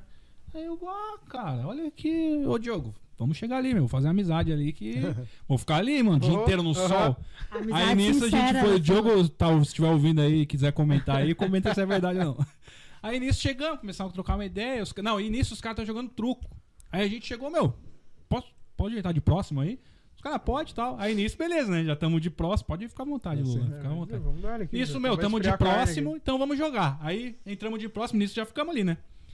Cara, eu sei que. Na verdade, eu até pulei uma coisa, porque a gente chegou no estádio e o Diogo morrendo de vontade no banheiro pra fazer o número 2. Nossa, não acredito que falar isso. Não, vou contar. Meu vou Deus. contar. O Diogo falando que tudo mentira, né? Mentira. Não é né? não, Diogo. O Diogo vai vir aqui em dezembro falar de Black Sabbath, a gente conta essa Nossa. história de novo. Aí beleza, aí chegamos lá, aí o Diogo foi no banheiro. Não, aí nisso o Diogo, meu, eu preciso no banheiro, cara. Na verdade, Nossa. quando eu imito o Diogo é assim, ô meu, eu preciso do banheiro, meu, eu tô morrendo de não sei o quê. A gente, cara, calma, não sei o que e tal. Aí ele foi, cara. E nisso a gente foi num, num, num bar lá, que é tipo o bar da Mancha Verde, tá ligado? Tipo, onde. é- E tinha uma galera tomando café da manhã. Tipo uma padaria, meio padaria, a galera tomando café, 7 horas da manhã. Bah. Tomando café, cara, e o Diogo, meu, preciso no banheiro. O cara, se eu não me engano, o cara ainda falou, ah, é um real, uma parada assim. Ele, não, beleza, beleza. Aí ele entrou pra, pra fazer cocô. Cara, nisso, ele tava ali. Quando ele tava ali no meio, cara, acho que começou a passar pela fresta, a galera já foi todo mundo embora. Ele acabou com o bar da Mancha. Verde. E o engraçado é que foi num dia de jogo de Palmeiras e Corinthians. A galera chegou cedo pra tomar café, pra ficar ali no. no pra depois ir Meu, pra tá Pacaembu, que ia ter o louco, jogo do velho. Palmeiras e Corinthians no Pacaembu, cara. Sete da manhã, imagina. Isso. Aí beleza, aí, meu, ficamos na fila com o carinha que eu contei e tal. Assistimos o show, foi legal pra caramba, o Diogo tava bem. Ó, o Diogo falou, na verdade você escolheu um boteco zoado pra tomar café da manhã antes de ir. e aí, É, aí zoou, Foi zoou o veio- Diogo. aí beleza, cara, aí assistimos o show, foi, porra, um puta show. Inclusive uma coisa que eu me arrependo até, ter chegado cedo foi bom, mas cara, a grade da pista normal era muito longe. Então a gente viu o show, mas não foi Sim, sim. a experiência que a gente queria. Mas, enfim, foi muito legal e tal. Aí na volta, cara, a gente. Era o último ônibus pra ir embora pra casa e tal. O Parque Antártico é muito longe de onde eu morava e o Diogo. E nisso pegamos o ônibus, cara. Pá, daí o Diogo no meio. do- Começamos assim o ônibus. O Diogo é o último ônibus, você segura. O Diogo, meu, porque eu tô. Cara, tá dando de novo, Meu cara. Não sei o Deus. quê. E, meu, foi muito engraçado. Você imagina o ônibus vazio, tinha três pessoas e nós dois e o Diogo em pé. Porque ele não podia sentar. Porque se ele sentasse, cara, não. é- Era ali E mesmo. ele, ô meu, vou descer. Eu, mano, se você- for descer, você vai descer sozinho, velho. Porque eu não vou descer com você. Eu vou de... No meio da Teodoro Sampaio, cara. Eu, meu, eu vou descer. Mano, se você descer, ferrou, velho. Não, porque eu vou descer, porque eu vou. Mano, não desce, Diogo. Segura, cara. Calma, velho. Ô, eu acho que o Diogo chegou aí pra escada pra descer e voltou. Porque era o último ônibus. Não tinha o que fazer. Não tinha Uber em Ai, que 2008. desespero, né? imagina. Enfim, e aí no final teve o final feliz, né? Ó, ele falando, ó, esse dia foi legal pra você, né? Pra mim foi maravilhoso. Inclusive, tô contando, nunca mais esqueço. Nossa. Rico em detalhes, inclusive, a história. E aí foi isso, cara. E aí, quando a gente chegou lá na, em casa, ele foi correndo pra casa dele, aí eu não sei o que aconteceu na casa dele, né? Mas eu imagino. Senhor. Isso foi o primeiro show, a primeira experiência Primeiro de show, show. do Iron Maiden que eu fui E tu, na Mike? vida. Não, cara, eu até agora ele começou, o Júnior começou a contar os detalhes, eu me lembrei, né? O primeiro show foi em 2008, esse, no Gigantinho lá, mas teve um lance engraçado que o que aconteceu? Eu estudava de noite e o show era numa terça-feira de noite, terça ou quinta, mas acho que era terça. E aí tinha dois colegas meus do, do colégio ali, o Diego, o Diego Crestani e o Fernando Cabelo, aí, se estiver ouvindo, gente, não vão estar ouvindo, mas um dia, quem sabe, eles assistirem aí. Ele falou, bah, meu, vamos ir no show do Iron, vamos pra lá, vamos pra frente do gigantinho lá, tomar um gelo lá e ficar por lá. Tá, e a aula? Ah, aula azar. Vamos. O meu, a gente, se- a gente marcou de se encontrar de tarde ali na 70 e pouco, parada de 70 e pouco em Gravataí e largar pra lá. Então, inclusive, se a minha mãe estiver assistindo hoje aí, mãe, esse dia realmente eu matei a aula, fui lá pra ver o show do Iron lá. Me no- desculpe. me desculpe, né? Tô confessando agora aqui, ó, ao vivo aqui em rede internacional aqui do Sete Leite Podcast. E, e foi assim, mano, tipo, a gente pegou, combinou com a gurizada, meu, vamos ir. Daí foi eu e esses meus dois colegas do ensino médio, a gente pegou o busão aqui em Gravataí, largou pra lá, desceu, descemos lá no centro de Porto Alegre e a gente foi de a pé, meu, até o Gigantinho. Porque A gente chegou lá de tarde, né? Chegou de tarde, ah, tinha tempo, né? Fomos de a pé até o Gigantinho lá. Vai, chegando lá, já a galera, bandeirão do Iron e tal, os caras vendendo camisa, Vai, CD, né? Vai, um filão da galera pra entrar no show aqui, né? Não, vamos ficar aqui na rua, vamos achar um lugar aqui. Aí, tipo, que nem eu falei, tinha umas janelas, assim. Vazava muito áudio? Pô, Vazava muito, tudo, né? muito. Porque, tipo assim, cara, é uma parede ali de um ginásio, tu tá do lado da parede. É. Entendeu? Aí, tipo, a gente ficou assim do lado de umas janelas onde tinha essa porta de emergência e tinha umas duas ou três ambulâncias assim, estacionadas. Ah, vamos ficar aqui, né, meu? E no meio do show a galera começou a abrir aquela porta e eu, meu, não saía, não parava de sair gente, meu. Ah, não dá pra trocar, sai uns daí, a gente É, entra aqui, velho. aproveita. A galera, ô, meu, e coisa assim, meu, os caras tá tocando a quinta, sexta música do show e a galera saindo. Que não aguentava, Nossa. passando mal, tá Era ligado? verão? Tipo, Não, era março. era março. É, ah, isso já era, que era É, quente. Era março, era que- quente, era março. Era dia 5 de março, cara, se eu, não- se eu não me engano. Ah, início das aulas nem tem conteúdo É, direito, tipo, sabe? é, Mãe, é. não fica brava Vou não. chegar lá, ter que se apresentar, sou fulano, não sei o Ah, quê. é. Meu, meu, Cara, olha larga- que época boa. Pra- O Brasil como era de música, de rock, assim, de, de shows e tal. Teve o show do Iron Maiden uma semana. Na semana seguinte foi no- na sexta-feira, se não me engano, Rod Stewart no Parque Antártica e sábado Ozzy. Bah. E era Ozzy, Black Label Society e Korn no mesmo era um É, cara, agora, agora tu falou ia dizer, Na mesma eu, me, época, eu me cara. lembro que logo em seguida o Black Label teve pra cá. Pois é, foi a turnê que Então, eles vieram com, foi- com Ozzy, provavelmente eles vieram pra cá, né? E tu, pai? Eu tenho outra experiência de, de, de shows, mas eu quero primeiro ouvir a do Lula, que eu sei que tem boas histórias também. Do... Tem, tem, tem. Eu fui na no show no Parque Antártica, que na verdade é o Allianz Parque. né? O novo.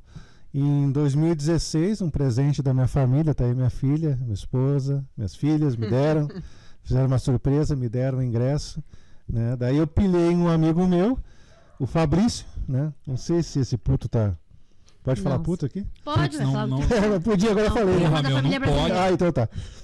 Você tá vendo? Não sei se tá vendo, acho até que não tá, mas vou citar ele agora, né? Bom, daí pilhei ele, vamos que vamos que vamos, vamos. Compramos as passagens e fomos para São Paulo, né? Para chegar no dia do show, eh, ir no show, dormir no, no hotel e retornar no outro Voltar. dia. Tinha um bate e volta, assim, meio, meio, meio assim, né? Não, daí a gente foi lá pro Allianz Parque e daí chegamos lá, pô, um filão, filão quilométrico, né? Mas daí deu a sorte da gente. eh, pá, eu olhei assim o ingresso, não, mas o nosso ingresso não é aqui. E para nossa sorte, o nosso ingresso era, era arquibancada e tinha uma entrada diferente. A gente fez uma volta lá no estádio, não conheço lá, né? Sim. Fizemos uns caminhos lá, perguntamos onde é que era. Pô, a gente chegou lá, tinha 30 pessoas só na fila. Nossa, que Daí- puta sorte. Se der. Na sombra ainda. O pessoal, tu- o pessoal tudo no sol lá no filão e nós na sombra. Né? Pô, olha, muito show, né? Coisa. Que massa. Chegamos lá, daí tranquilo, entramos no estádio e a gente podia pegar qualquer lugar da arquibancada, né? Cara, a gente ficou caminhando lá e eu, putz, mas o, o melhor lugar para se ver seria o de frente, né? Cara, mas da, do outro lado do estádio, a gente olhou o palco desse tamanho, cara. Ah, não, não. putz. Não, aí é não, do né? lado ali. É, daí não, daí, daí fomos caminhando e a gente ficou bem na lateral, assim, sabe? Quase perto da entrada da, da grande área no futebol, né? Tu não vê o fundo do palco, mas tu vê os Isso, caras bem, né? é, é, fica um pouco de lado, assim, não É. go- no fim eu não gostei muito, sabe? Eu, eu disse pra ele, pá, cara, se a gente tivesse comprado a- a- ali a pista ali no, no, no- no fervo ali, É. pelo no vulco ali, tu via bem melhor, né? Então, bem legal, o show perfeito, o The Book of Souls eu até gosto e tocaram algumas músicas antigas que realmente eu queria queria ah, escutar e teve uma música que eu disse pra ele, cara, quando deu o primeiro acorde, eu disse, cara, agora tu fecha tua boca, tu não fala mais comigo, eu quero escutar essa música, que é Power Slave. tá? Não. É uma das músicas que eu mais gosto do A Iron. introdução dela é foda. né? Não, todos. E daí eu disse, não, essa aqui eu vou escutar. Então você marcou, né? Fear of the Dark. Foi maravilhoso que apagou todo o estádio, aí ficou só o pessoal com as, as luzinhas de celular, todo mundo cantando. Foi sensacional, né? E o, o fato engraçado da história com o Fabrício foi que pô, terminou o show, fomos. eh, e a gente pra, terminou o show. Daí a gente foi pra, vamos, pegar o, vamos pegar um táxi. E aí pra gente ir pro hotel, né? E daí, cara, e táxi. Táxi em final de show é impossível. Nada, não Tem tinha táxi, não tinha Uber, táxi, a tem gente caminhava pra um lado pro outro. Uh-uh. A gente não conhecia bolufas lá, né? E daí, nada, e nada, e nada. E fazia sinal pro Ah, o táxi. Fabrício tá online, Tá, pai. tá Tá, online? ouvindo. Tá ouvindo? Ah, tá lembrando, Fabrício? Então, daí, nada, nada, daí ah, conseguimos falar com um cara lá que o cara tava, que era um taxista, tava esperando o pessoal do show, que tava saindo do show pra pegar, já tinha marcado com ele pra pegar o táxi. E, e o cara disse, olha, eu vou esperar mais cinco minutos, fica aqui do meu lado. Se o cara, não- se esse pessoal não vir, eu levo vocês. Aham. Ah, que. Ah, que sorte! Daí o pessoal não veio, a gente pegou o táxi, foi, né? Fomos pro hotel e eu, eu feliz, ele feliz, muito tranquilo. E daí vem a parte engraçada, né? O- sofrida pra mim, no caso, né, Fabrício?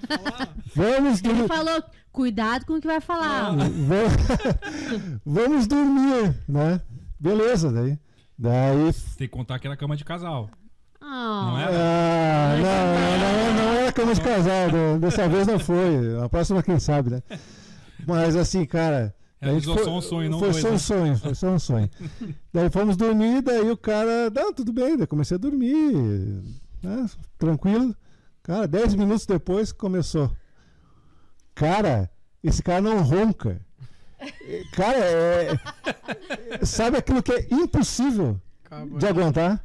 Tá queimando o filme dos amigos. Ah, não, Nossa. tu- ô, Fabrício, tu sabe, que- sabe que eu tenho que O falar Fabrício pra escreveu aqui, ó. Eu não sei de nada. Se eu não lembro, eu não fiz. É, Eu nossa, vou convidar o Fabrício pra Cara. vir na casa agora. show da Maiden com ele só se for aqui em Porto Alegre. Não, eu, eu nunca vi nada igual o ronco desse cara. Uma britadeira, assim, não- cara, impossível de Que dormir. E pior, o cara se afogava toda hora. Meu Deus. Cara, no fim da- das contas, eu não dormia à noite. Eu fiquei, eu fiquei sentado na cama, olhando ele. Pra, cara, se, ele se ele ficasse mais dois segundos sem. Eu, eu ia lá acordar o cara. E eu passei a noite inteira. A noite inteira sentado na cama olhando o cara. Daí acorda ele de manhã com aquela cara deslavada, né? Ai, que delícia. Ai, que noite boa! Daí. Ele filha da aqui, puta, né? PQP em plena rede mundial de computadores que vai fazer. É, essa Ficou foi. Mas, cara, aí. valeu, Fabrício. Essa, Muito essa bom. nossa aventura aí foi histórica e, se Deus quiser, um dia a gente repete. Isso aí. Outra Quarto vez. separado só. É, exatamente. A próxima vez eu não, não durmo mais contigo, Não, cara. eu, se eu fosse você, eu reservava, reservava dois hotéis. Eu acho, é, é. eu também acho. Ixi, Nossa, não não é no quarto do lado, é um outro hotel, lá do outro lado da rua, lá, fica em outro. Ô meu, vou abrir uma aspas dessa história que tu tá contando, que é muito legal, cara. Olha aí, ó. É, eu antes de conhecer, antes de conhecer a Laura, a gente tem um casal de amigos em comum, né, que foi onde a gente se conheceu, que é a, a Renata e o David, né? E a Renata, a Renata sempre fazia propaganda da Laura pra mim. Eu já, eu numa época que eu estava solteiro, tal, a Laura também, ela falava: "Não, porque eu tenho uma amiga, porque não sei o que e tal, bababá". E a gente sempre conversava, é uma amiga minha bem próxima assim, né? E ela falava pra mim assim: e eu sempre conversando com ela, ela sabe o quanto eu valorizo a família, minha família, e ela sabe que eu gosto de rock. E ela fala: Meu, a Laura é perfeita pra você. Ela valoriza muito a família. E Sempre ela são. gosta de rock. Sabe por quê? Ela comprou o ingresso do Iron Maiden pro pai dela, pro pai Nossa. dela, pro pai dela ir pra São Paulo. Ela e a família dela se juntaram pra fazer não sei o quê. Olha como essa guria é, não sei o quê. E na época nem aconteceu, depois. Um dia a gente faz aqui no, Demorou no dia alguns dos, meses. Dia dos Namorados É. ano que vem a gente conta a história. né? Mas olha aí, ó.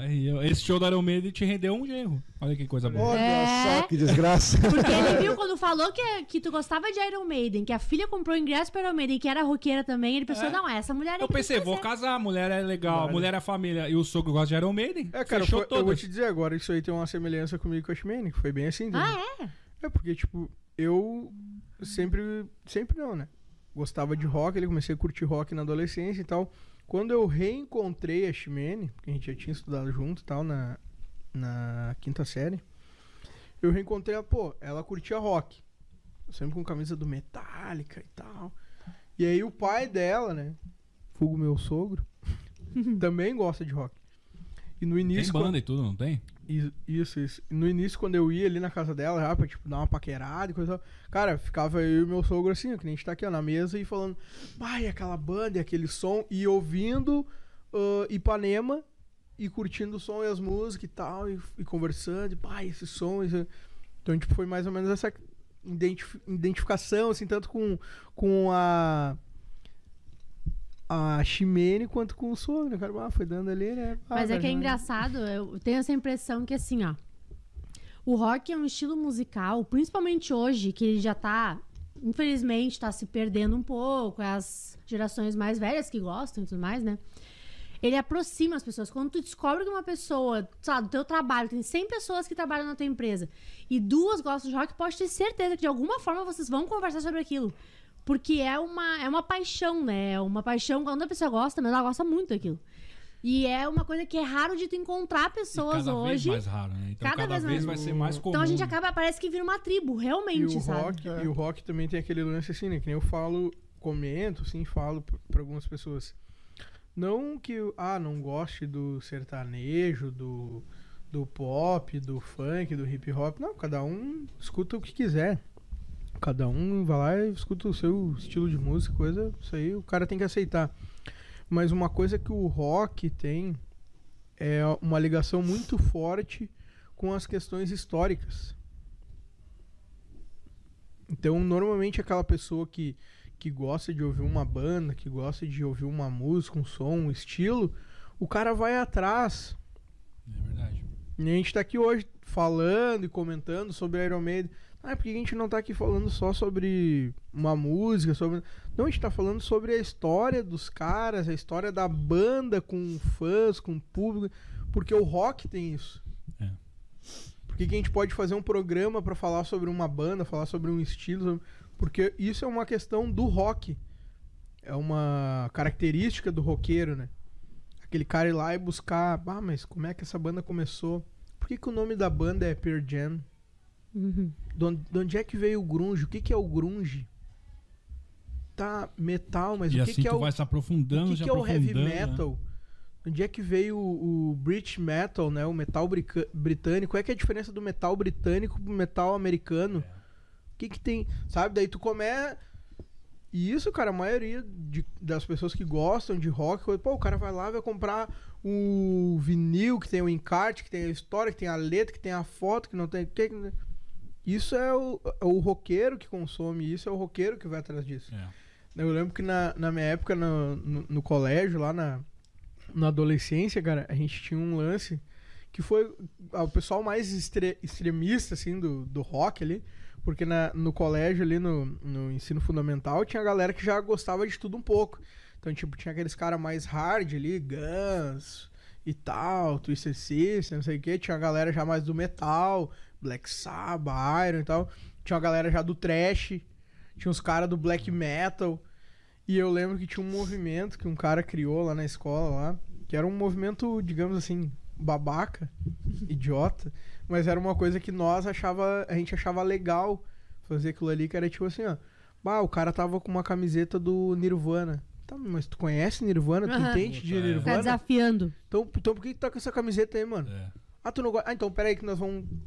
E daí, né? Tanta pose. Acontecia, acontecia algumas coisas É, assim que a gente não pode comentar que- Então, tipo, cara, isso era um lance que tu. A galera que tinha, assim, pô, eu lembro, cara, eu tinha duas camisetas do Kiss igual. Eram as duas camisetas idênticas. As duas era uma camiseta até com a estampa preta e branca, assim, com, com as quatro caras do, do Kiss e tal, o nome, assim e tal.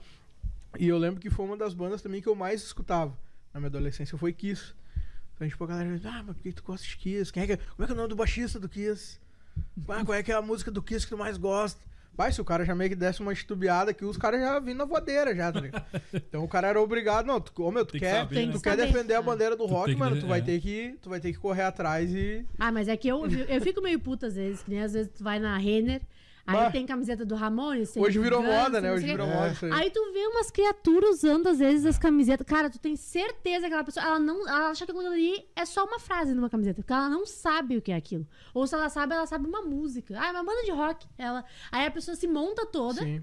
faz de conta que é roqueira, bota a calça preta, não sei o quê, mas ela não escuta, ela não sabe bosta nenhuma. É muito. Eu fico Tem meio bastante ofendida com isso. isso aí. Tem bastante. Hoje em dia tem, tem bastante disso. Não é verdade? É, Puta bizarrice. Eu, eu vou aproveitar e vou falar do outro relato do outro show, mas é bem breve. É porque esse show, cara, que eu fui em 2009, acho que é a mesma turnê, inclusive, se eu não me engano, foi no, no Autódromo de Interlagos, em São Paulo.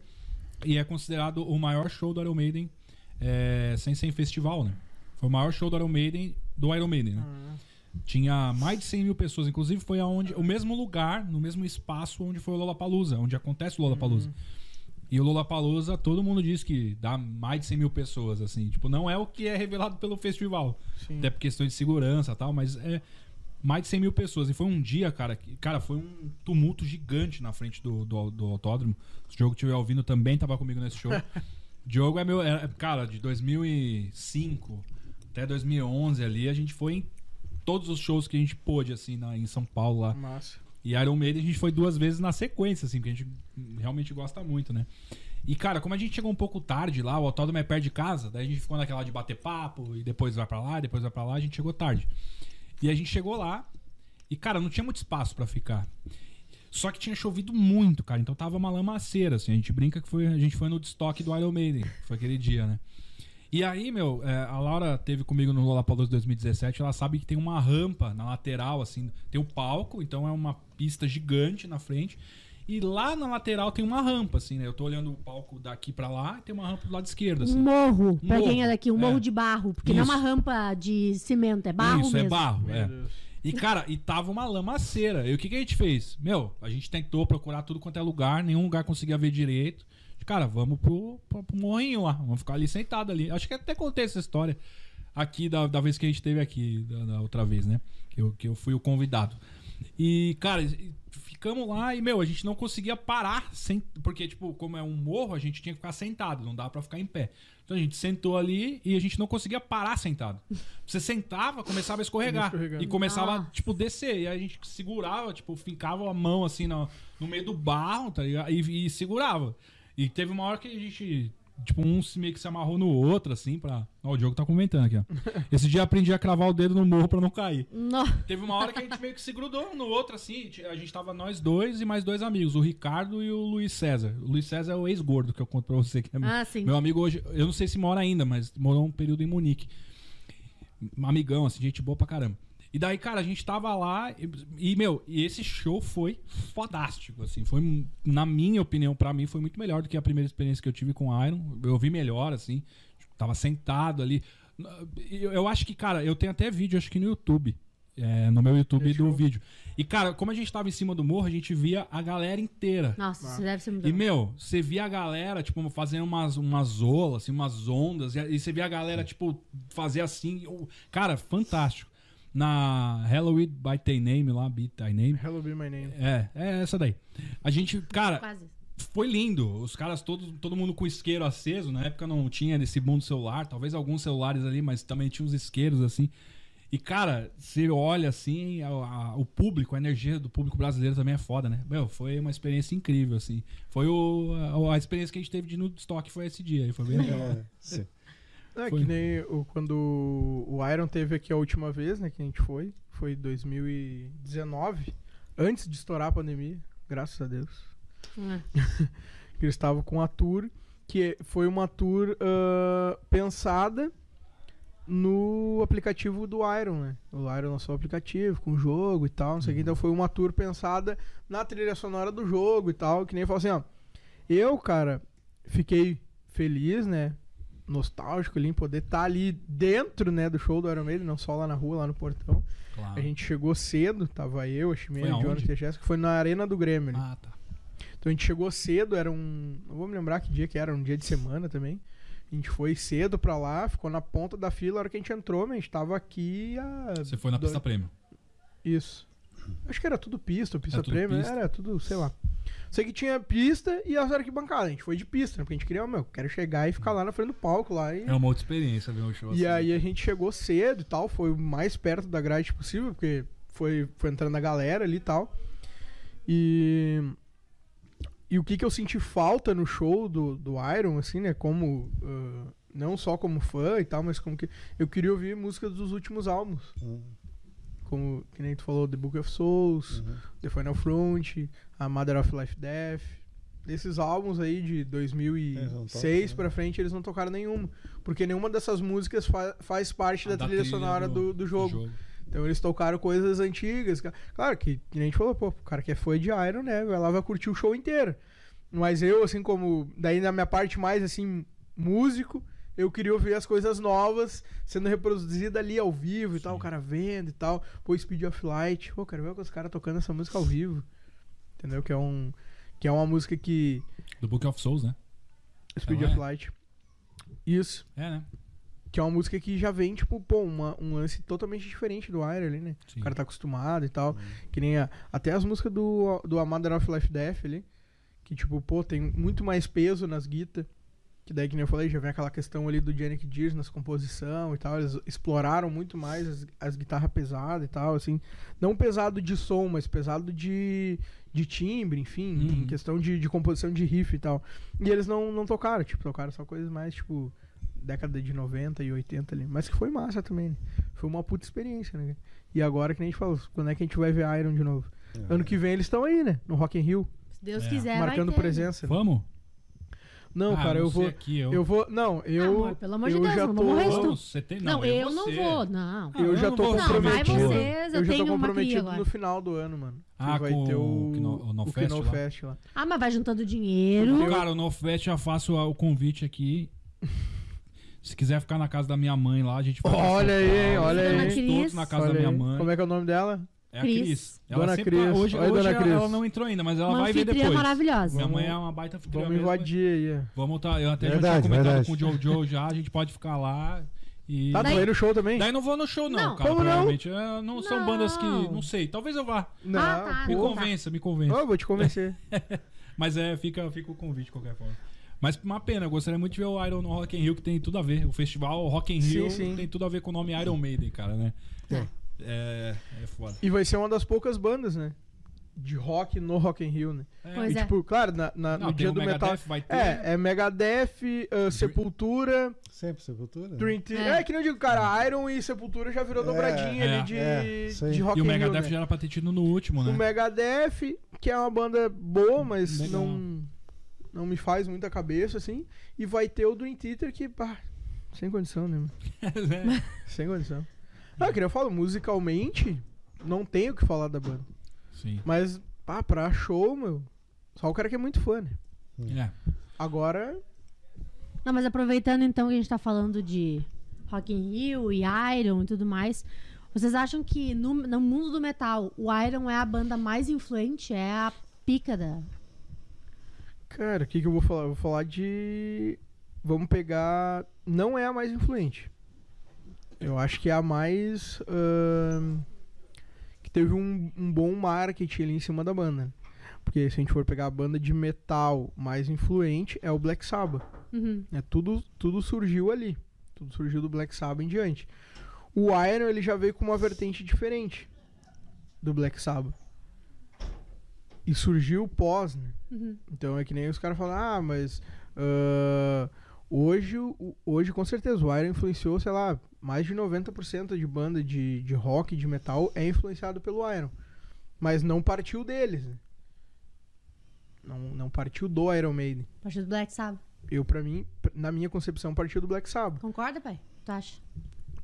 É. Pode discordar, não. É, cada um tem uma opinião. Não, É. con- concordo, concordo. O, o Iron Maiden é a banda de metal mais bem sucedida, eu acho, da história. Em todos os, sen- os sentidos, que nem ele falou, marketing, né? Do, do- do público. ah, mas E é uma realmente. legião de fãs. A gente até tava vendo um É- documentário. é quase uma religião. fãs. Exatamente. É uma religião, assim. Sim. né? Então, desculpe, é, Não, vai, vai. é, é, a vertente do Iron Maiden realmente é diferente do Black Sabbath, né? influenciou, justamente que nem tu falou, N, N bandas, né? Tu vê ah, do- algum documentário ou sobre algumas outras bandas, perguntar ah, que- quem te influenciou, também vão citar, quase todos citam Iron Maiden também, tá? Então, mas é verdade, o, dizem que o, que o heavy metal foi inventado é, por três bandas. As três bandas influenciaram o crescimento do heavy metal, que foi o Deep Purple, o Led Zeppelin e o Black Sabbath. Mas nem o, nem o Deep Purple, nem o Led Zeppelin tem a, a expressão Ah, sim, do Black Sabbath. O Black Sabbath é, é o heavy metal.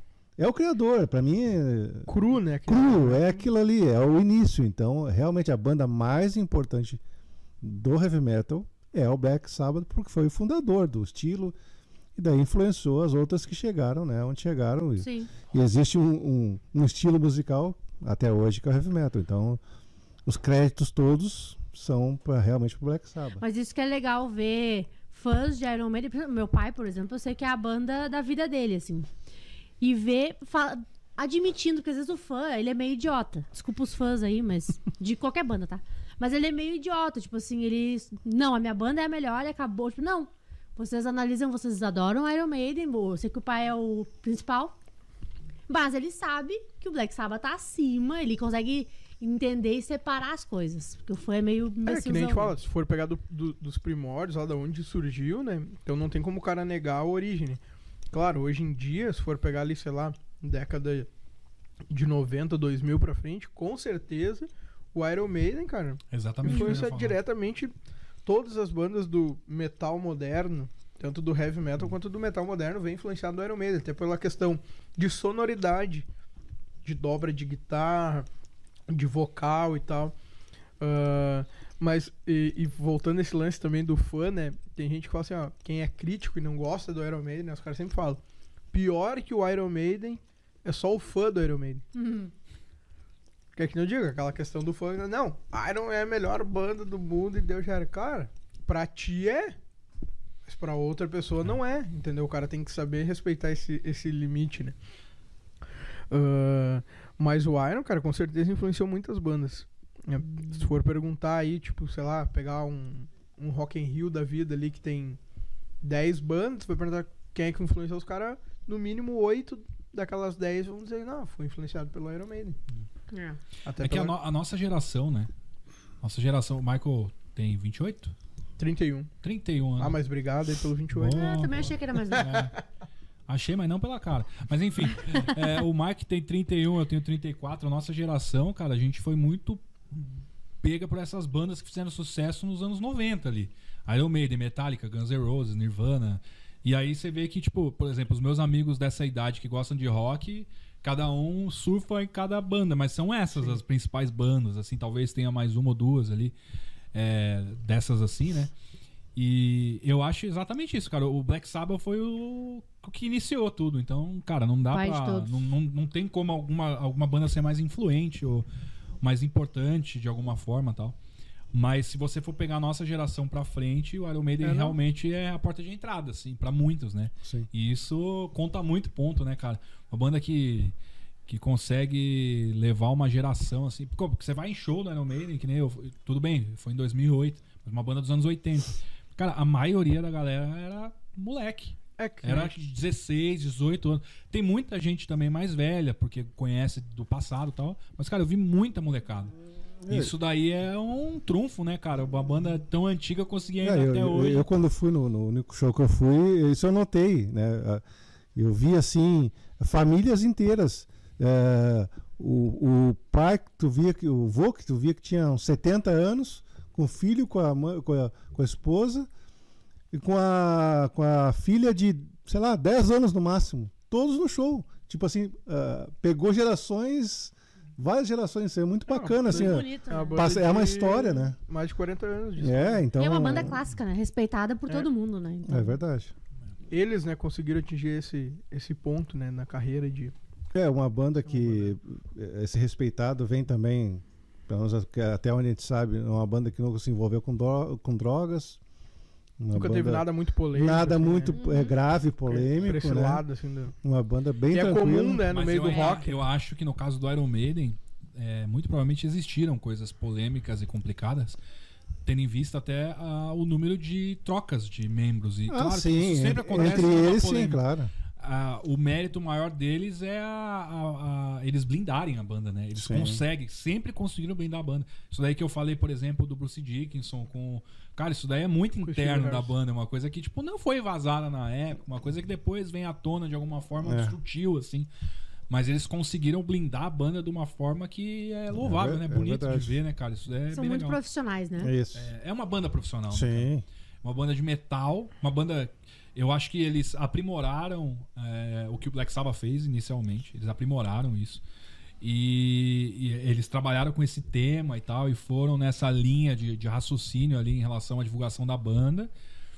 Mas sempre com muito profissionalismo, né, cara? Isso aí não tem, não tem discussão. né? Com certeza. Não, não tem nem o que falar. né? É.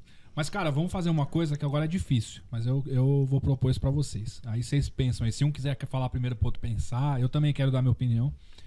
É, eu quero que vocês falem a música favorita de vocês do Iron Maiden. Só que não é a música do Iron Maiden no geral. Eu quero que vocês falem a música do Iron Maiden por fase. E aí eu separo por quatro fases. Tem a fase do Paul Dayano, a fase do Bruce Dickinson, daí a fase do Blaze e a segunda fase do Bruce Dickinson, que é do, do Brave New World pra frente. Aí vocês pensam. E depois, eu quero uma outra pergunta, daí cada um pode dar sua opinião, dissertar sobre isso aí. Assim, ó. É, vocês conhecem um amigo de vocês que não conhece nada de rock. O cara não gosta de rock, ele não conhece nada, e vocês têm que provar pra ele que, eles conhecem, que ele conhece alguma coisa de rock. Que ele conhece alguma coisa do Iron Maiden. Que música que vocês vão mostrar pra eles, pra ele, pra ele saber que ele gosta de Iron Maiden. Beleza? Daí cada um pensa aí na forma aí e vamos embora. Se vocês quiserem, eu começo pra vocês ir pensando, que eu já pensei nisso, né? Eu vou até complicar o meu amigo aqui, porque eu sei que uma das músicas ele também Ele acho que vai vai na mesa. Mas pode tudo repetir, bem. É, pode problema. repetir. Que não é cada um defendendo a sua.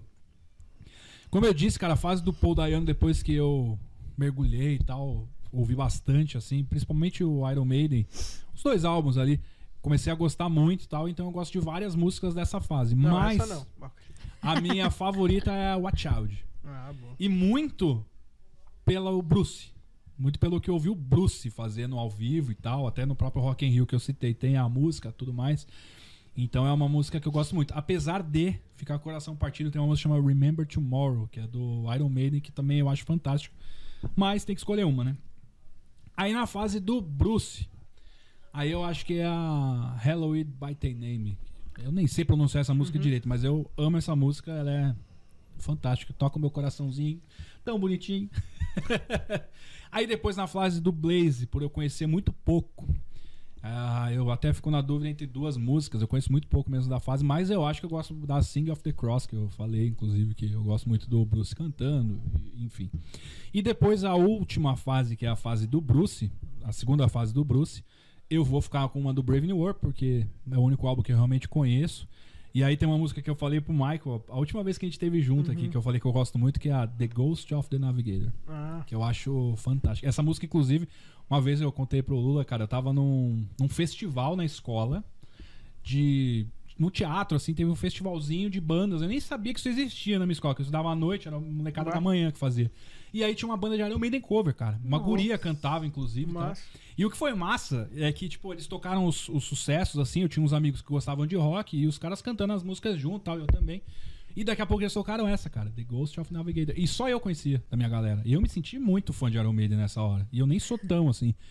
Porque eu, ah, meu, eu conheço. E aí eu acho que essa música me marcou tanto nessa passagem aí que eu já gostava, passei a adorar a música. Música é muito isso, momento, né, cara? A gente Sim. vive um momento com a música e de repente a música toma uma proporção na tua vida muito maior do que era antes daquele momento, né? Então, enfim, essas são as minhas músicas. Ah, e a música que eu acho persona, perso- é difícil. A gente, isso é uma grande polêmica. Mas se fosse pra apresentar uma música pra alguém pra mostrar que Iron Maiden é conhecido, que a pessoa conhece, eu acho que no Brasil seria a Fear the Dark. Que, cara, todo mundo que toca, maioria das vezes toca ela, ou, né? Ela é uma música que tocou na rádio por muito tempo, naquele período, já nos anos 90, já é um pouco mais atual pra nós tal. Apesar de que tem outras que são conhecidas pra Ah, tem, caramba tem. também, né? Mas eu ficaria com ela. Eu ia dizer, essa é boa porque ela mostra várias versões, né? Várias fases do Iron dentro da mesma música ali, né? Tem a- uma basezinha ali mais largada das guitas, tem uma parte que já é mais cavalgada, tem a partezinha ali da- de tema, né? Que a gente fala ali da guitarra, da introdução e tal. Então, apresentaria bem o Iron Maiden mesmo, essa música, pra quem não gosta de Iron Maiden. Ou quem não conhece Iron Maiden. Eu acho que ela tem um clima sombrio. É. Que é exatamente o que eu imaginava ser Meio- o Iron Maiden antes de meio, ouvir o Iron Maiden. meio tipo meio dark. Quando você imagina o Iron Maiden, você olha o Iron Maiden, olha as capas e tal. E aí você ouve uma música, ela é densa. Ela o é início pesada, dela né? é denso, sabe? E aí você, cara, tipo, te causa um impacto, você fala, nossa, é exatamente o que eu imaginava, assim. Eu ima- imagino, assim, né? Eu Sim. sei que cada um tem a sua opinião, mas é. Enfim. Eu quero ouvir de vocês agora. Você pode escolher tirar no paro ímpar, no soco aí, o que, que vocês querem. Não, agora eu vou, eu vou falar, o Lula falou na outra primeira, agora eu Isso. vou falar. Tá, isso aí. Isso aí, bota. É tu é o dono do É, negócio aqui? é, né? é. Cara, ah, eu pra mim, uma das primeiras músicas ali do Iron, da, da era Iron Maiden ali, que tanto cantada quanto tocada, pra mim, tipo, marcou aquela época, é a Phantom of Opera, né, cara? Não tem, tipo, questão de guitarra, de dueto de guitarra, na época aquilo ali foi, pô, um marco, né, pra banda ali tocar aquele, aquele tipo de música e tal. Então eu, eu começaria com essa, cara, Phantom of Opera. Depois aí já vai pra, uma, pra aquela parte do Bruce ali, cara. Eu, assim, ó, tem uma música que eu escuto, cara, até hoje. E foi a música que eu, que eu, que eu coloquei quando eu fiz a minha formatura no ensino médio. Que eu, pra mim, essa música, assim, meu, é um Iron visceral, assim, é um Iron porrada, assim, aquela. Ai, fala. Não, você não, Ah, não? Putz, não achei vai que era uma. é. Não, vamos ver qual que tu achou que era. Eu achei que era Be Quick or Be Dead. Com certeza. Ah, Fica a verdade. música, cara. Não Eu tem, tipo, cara, essa música, eu amo falei, cara, música. quando, eu- quando a galera falou assim, meu, ah, tem que escolher a música pra formatura, do meu, vou escandalizar todo mundo lá Ah, na daí formatura, velho. né? Be Quick, ô, meu, essa música não tem, tipo, é um Iron, que nem eu digo, às vezes hoje o pessoal escuta os álbuns novos do Iron, assim, ah, eu queria aquele Iron, ah, mas aquele Iron era lá naquela, É. naquela década Mas lá, quando eu 80, penso numa 90 música e visceral do Iron, pra mim, É é, falei, pro, falei pro Lula hoje. Aí, isso. cara, do Blaze, meu, eu fico com The Classman. Porque eu música. acho que é uma música ah, que tem essa questão de mostrar a capacidade musical da banda, né? Não, que nem falou, é de fase, mas tipo ali pega tudo, né, cara? Os caras têm uma ambiência de guitarra, de... Depois entra uma basezinha mais ah, pesada e tal. Então, tipo, The Classman pra mim, do Blaze ali seria a melhorzinha. E da atualidade, cara, de- de- depois na última fase do Bruce ali... Pá, tem, aí é uma porrada, né, cara? Porque o cara voltou com sangue no olho e, e várias músicas foda, né? Inclusive no Brave New World, ali a própria música Brave New World e tal. Mas ah, eu vou ficar com a atual, que foi a que eu.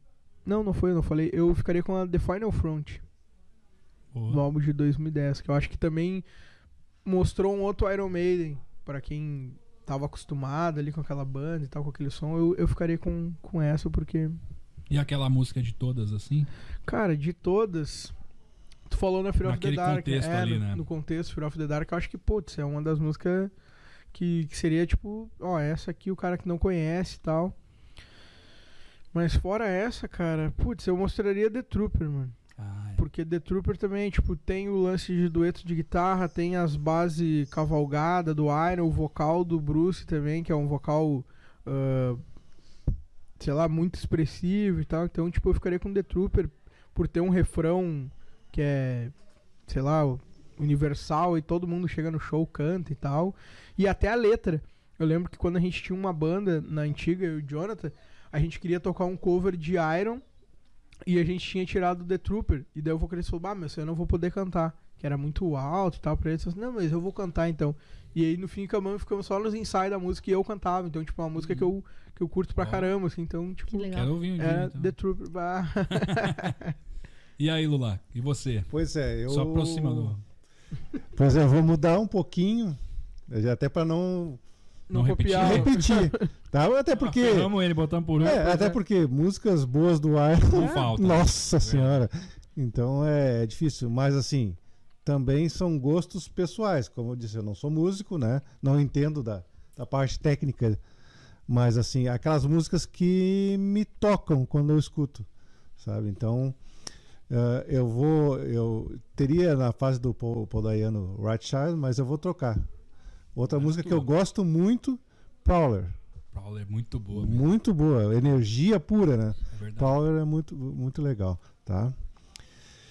Da fase inicial do Bruce, ah, não é uma música altamente técnica, eu acho. Ah, ela foi feita um videoclipe e, cara, essa música deu o primeiro acorde, mexeu comigo. Flag of Icarus. Ah, eu gosto também. Essa música, pra mim, eu amo essa música. Flag of Icarus. Tá? Do, da fase do, do Blaze, tem aquelas músicas que foram as melhores, que vocês citaram aí. Mas a música que também foi eu escutar o álbum, a primeira música que. Nossa, essa foi de primeira. Lord of Flies. Escutem se vocês não conhecem. Tá? Também tem um videoclipe dela. Tá? Excelente. E da fase atual, puxa vida, é um pouco complicado, né? É, Mas eu acho que uma música que realmente. Atual que já tem 20 É, anos. né? atual que É. tem 20 anos. Também tem várias músicas legais, né? Mas uma música também que, que, que, que tem uma letra bacana. E, e o próprio show que eu fui, tocou, e, e nos shows que, que, eu, que eu vejo, o pessoal gosta muito. E é uma música muito bacana mesmo, chama Blood Bo- Brothers. Bah, Blood Brothers. essa é boa. Muito boa essa música. Então seria por aí. Muito boa, muito. Ah, e a música. Ah, a música. A música que. Ah, é. Eu vou tirar o The Trooper, que seria também uma música eh, que eu indicaria para alguém que não conhece. Então eu botaria outra música que para mim tem a mesma energia, a mesma cavalgada que a cavalgada. Que- sei qual é, a cavalgada, ela, ela é para mim é é a marca registrada do Iron Maiden, certo? Tá? Run to the Hills. Tá. Essa é a música. Cara, citamos 15 músicas. Já dá pra fazer uma coletânea, hein? Boa. Quem quiser Não, ouvir Iron Maiden E aí, ó. agora, e agora ele falando, eu lembrei de outra música da fase atual do Iron. Atual. É. Sim. ah, que é do CD do Amader, que é Different World. Boa, muito boa. Cara, essa música é muito foda. Different ouvir. É Essa muito boa. Que nem eu falei, essa fase atual do É, Iron, você, tem. falou do álbum do- da Final Frontier, né? Eu Sim. não conheço também assim, eu vou, vou procurar ouvir. E, Nossa, tem e uma pergunta agora pra vocês, né? O álbum novo, Senjutsu, foi lançado essa semana. O que, que vocês acharam? Eu li um pouco, eu ouvi bastante o álbum, li um pouco a respeito. É, as, as críticas foram mistas, algumas pessoas gostaram porque Iron Maiden, pelas mudanças até que aconteceram, tem gente que gosta, tem gente que criticou bastante, porque tá bem diferente do que era o Iron Maiden nos anos 80, 90. E, enfim, acho que essa mudança ela vem acontecendo gradativamente nos álbuns últimos do Iron Maiden, principalmente a banda evoluindo também, né? Mas quero saber de vocês o que, que vocês acharam, né? Ah, ah, na verdade, o que acontece com os, com os álbuns do Iron Maiden é o seguinte: muitas pessoas às vezes torcem o nariz na primeira audição, dizem que o álbum é ruim ou é diferente, e passa algum tempo um ano, dois, três daqui a pouco vira um clássico. Vários álbuns do Iron Maiden aconteceu da- dessa forma. Né? Como tu mesmo disse, o Iron Maiden ele, ele evoluiu ou mudou. Poxa, 40 anos, né? É, a, a vida muda, eles mudaram, né? envelheceram, mudou a, a realidade deles, criaram outras coisas. Porque evolução não significa. Não, melhora, não, né? e- Mas e é claro, e nem piora. A preocupação da banda em lançar um álbum, uma música, já não é aquela preocupação que eles tinham lá nos anos 80, 90. Faturar. e- Não, você sente a diferença nos anos, que nem a gente tava É. falando sobre isso. Nos anos 80, começo dos anos 80, era um álbum por ano. De Isso. repente virou um álbum a cada dois anos. Aí depois virou um álbum a cada três anos. E agora lançou um álbum seis, Seis anos, anos. depois do, do É. Souls. Então, E, e é nítido que os últimos álbuns, ver se o Marco concorda comigo, estão indo mais pro progressivo. Sim. As músicas são mais longas, né? mais, mais solos, mais, mais, mais elementos. Né? E eu, eu, na verdade, eu escutei esse álbum inteiro uma vez, tá? E algumas músicas assim espaçadas também. É, realmente é, é, mudou, tem várias nuances bem diferentes, dos arranjos diferentes. Eu muito teclado, usaram bastante teclado, não ficou bom, tá? mas é, ficou diferente. É, eu vi músicas ali com, com bastante backing vocals, né? Linhas de guitarras, daí o, o, o músico para me dizer di- diferentes do que é o habitual. Algumas músicas até bem bem lentas. Eu achei bem diferente, tá? Mas assim, é o que eu sempre falo. É, pode se pode se escutar no primeiro momento não não, não, não absorver, mas tu escutar mais duas ou três vezes tu vai absorver. Por quê? Eles são é, músicos de extrema qualidade arranjos são elaborados, né? O Iron Maiden tem essa, essa característica, né? Eles não simplesmente fazem lá o, o feijão com arroz. Daí o músico para me dizer, ó, se ele concorda. É sempre arranjos elaborados, difíceis, trabalhados, são pensados.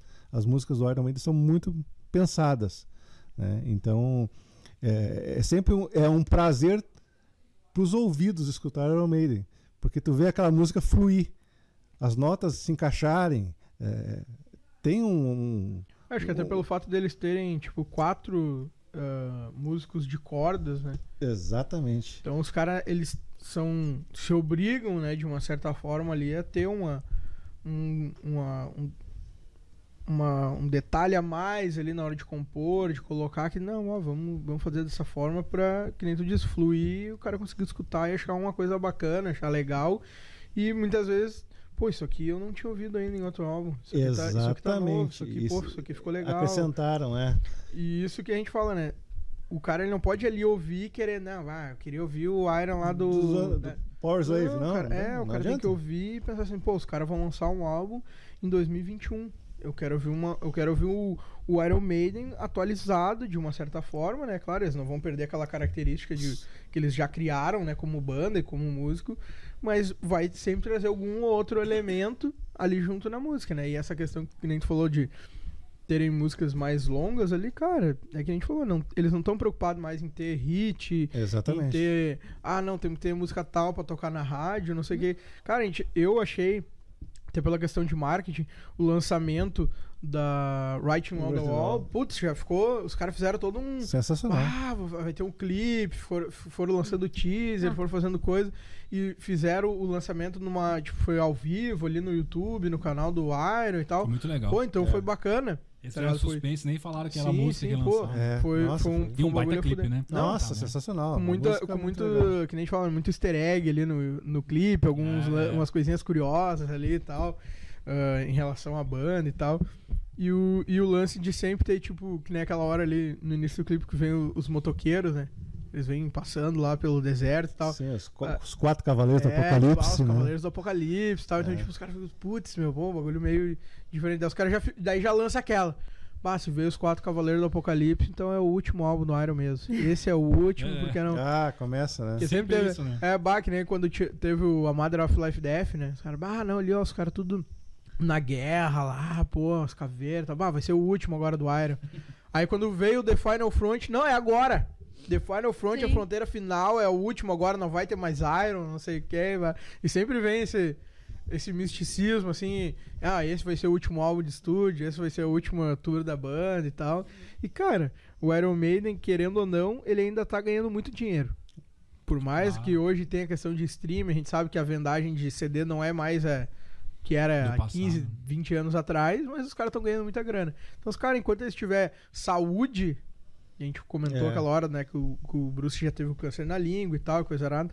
Enquanto eles tiver saúde pra manter a banda ali, fazendo uma tour e coisa, que já tá bem mais reduzido, lançando um álbum a cada 5, 6 anos, os caras vão se manter, E- Eu acho que é a questão da, das tours é que realmente vai, vai minguar, com certeza. né? Porque eles, como eles estão mais velhos também, daí eu, eu ouvi falar que o Dave Murray já está cansado, porque ele quer ver a neta crescer, não consegue ver porque está sem pintor. É, então, isso é natural. Né? Estão, estão mais velhos, eu acho que eles vão ficar mais na parte do, do, do, do- do disco em estúdio e reduzir bastante, que a gente falou, a parte das, da- das tours, né? Dos shows. Mas eu acho que ainda tem muita lenha pra queimar ali naquele Ah, pessoal. não, tem. Que nem a gente fala, acho que o, o mais novo da banda ali, se eu não me engano, é o Bruce.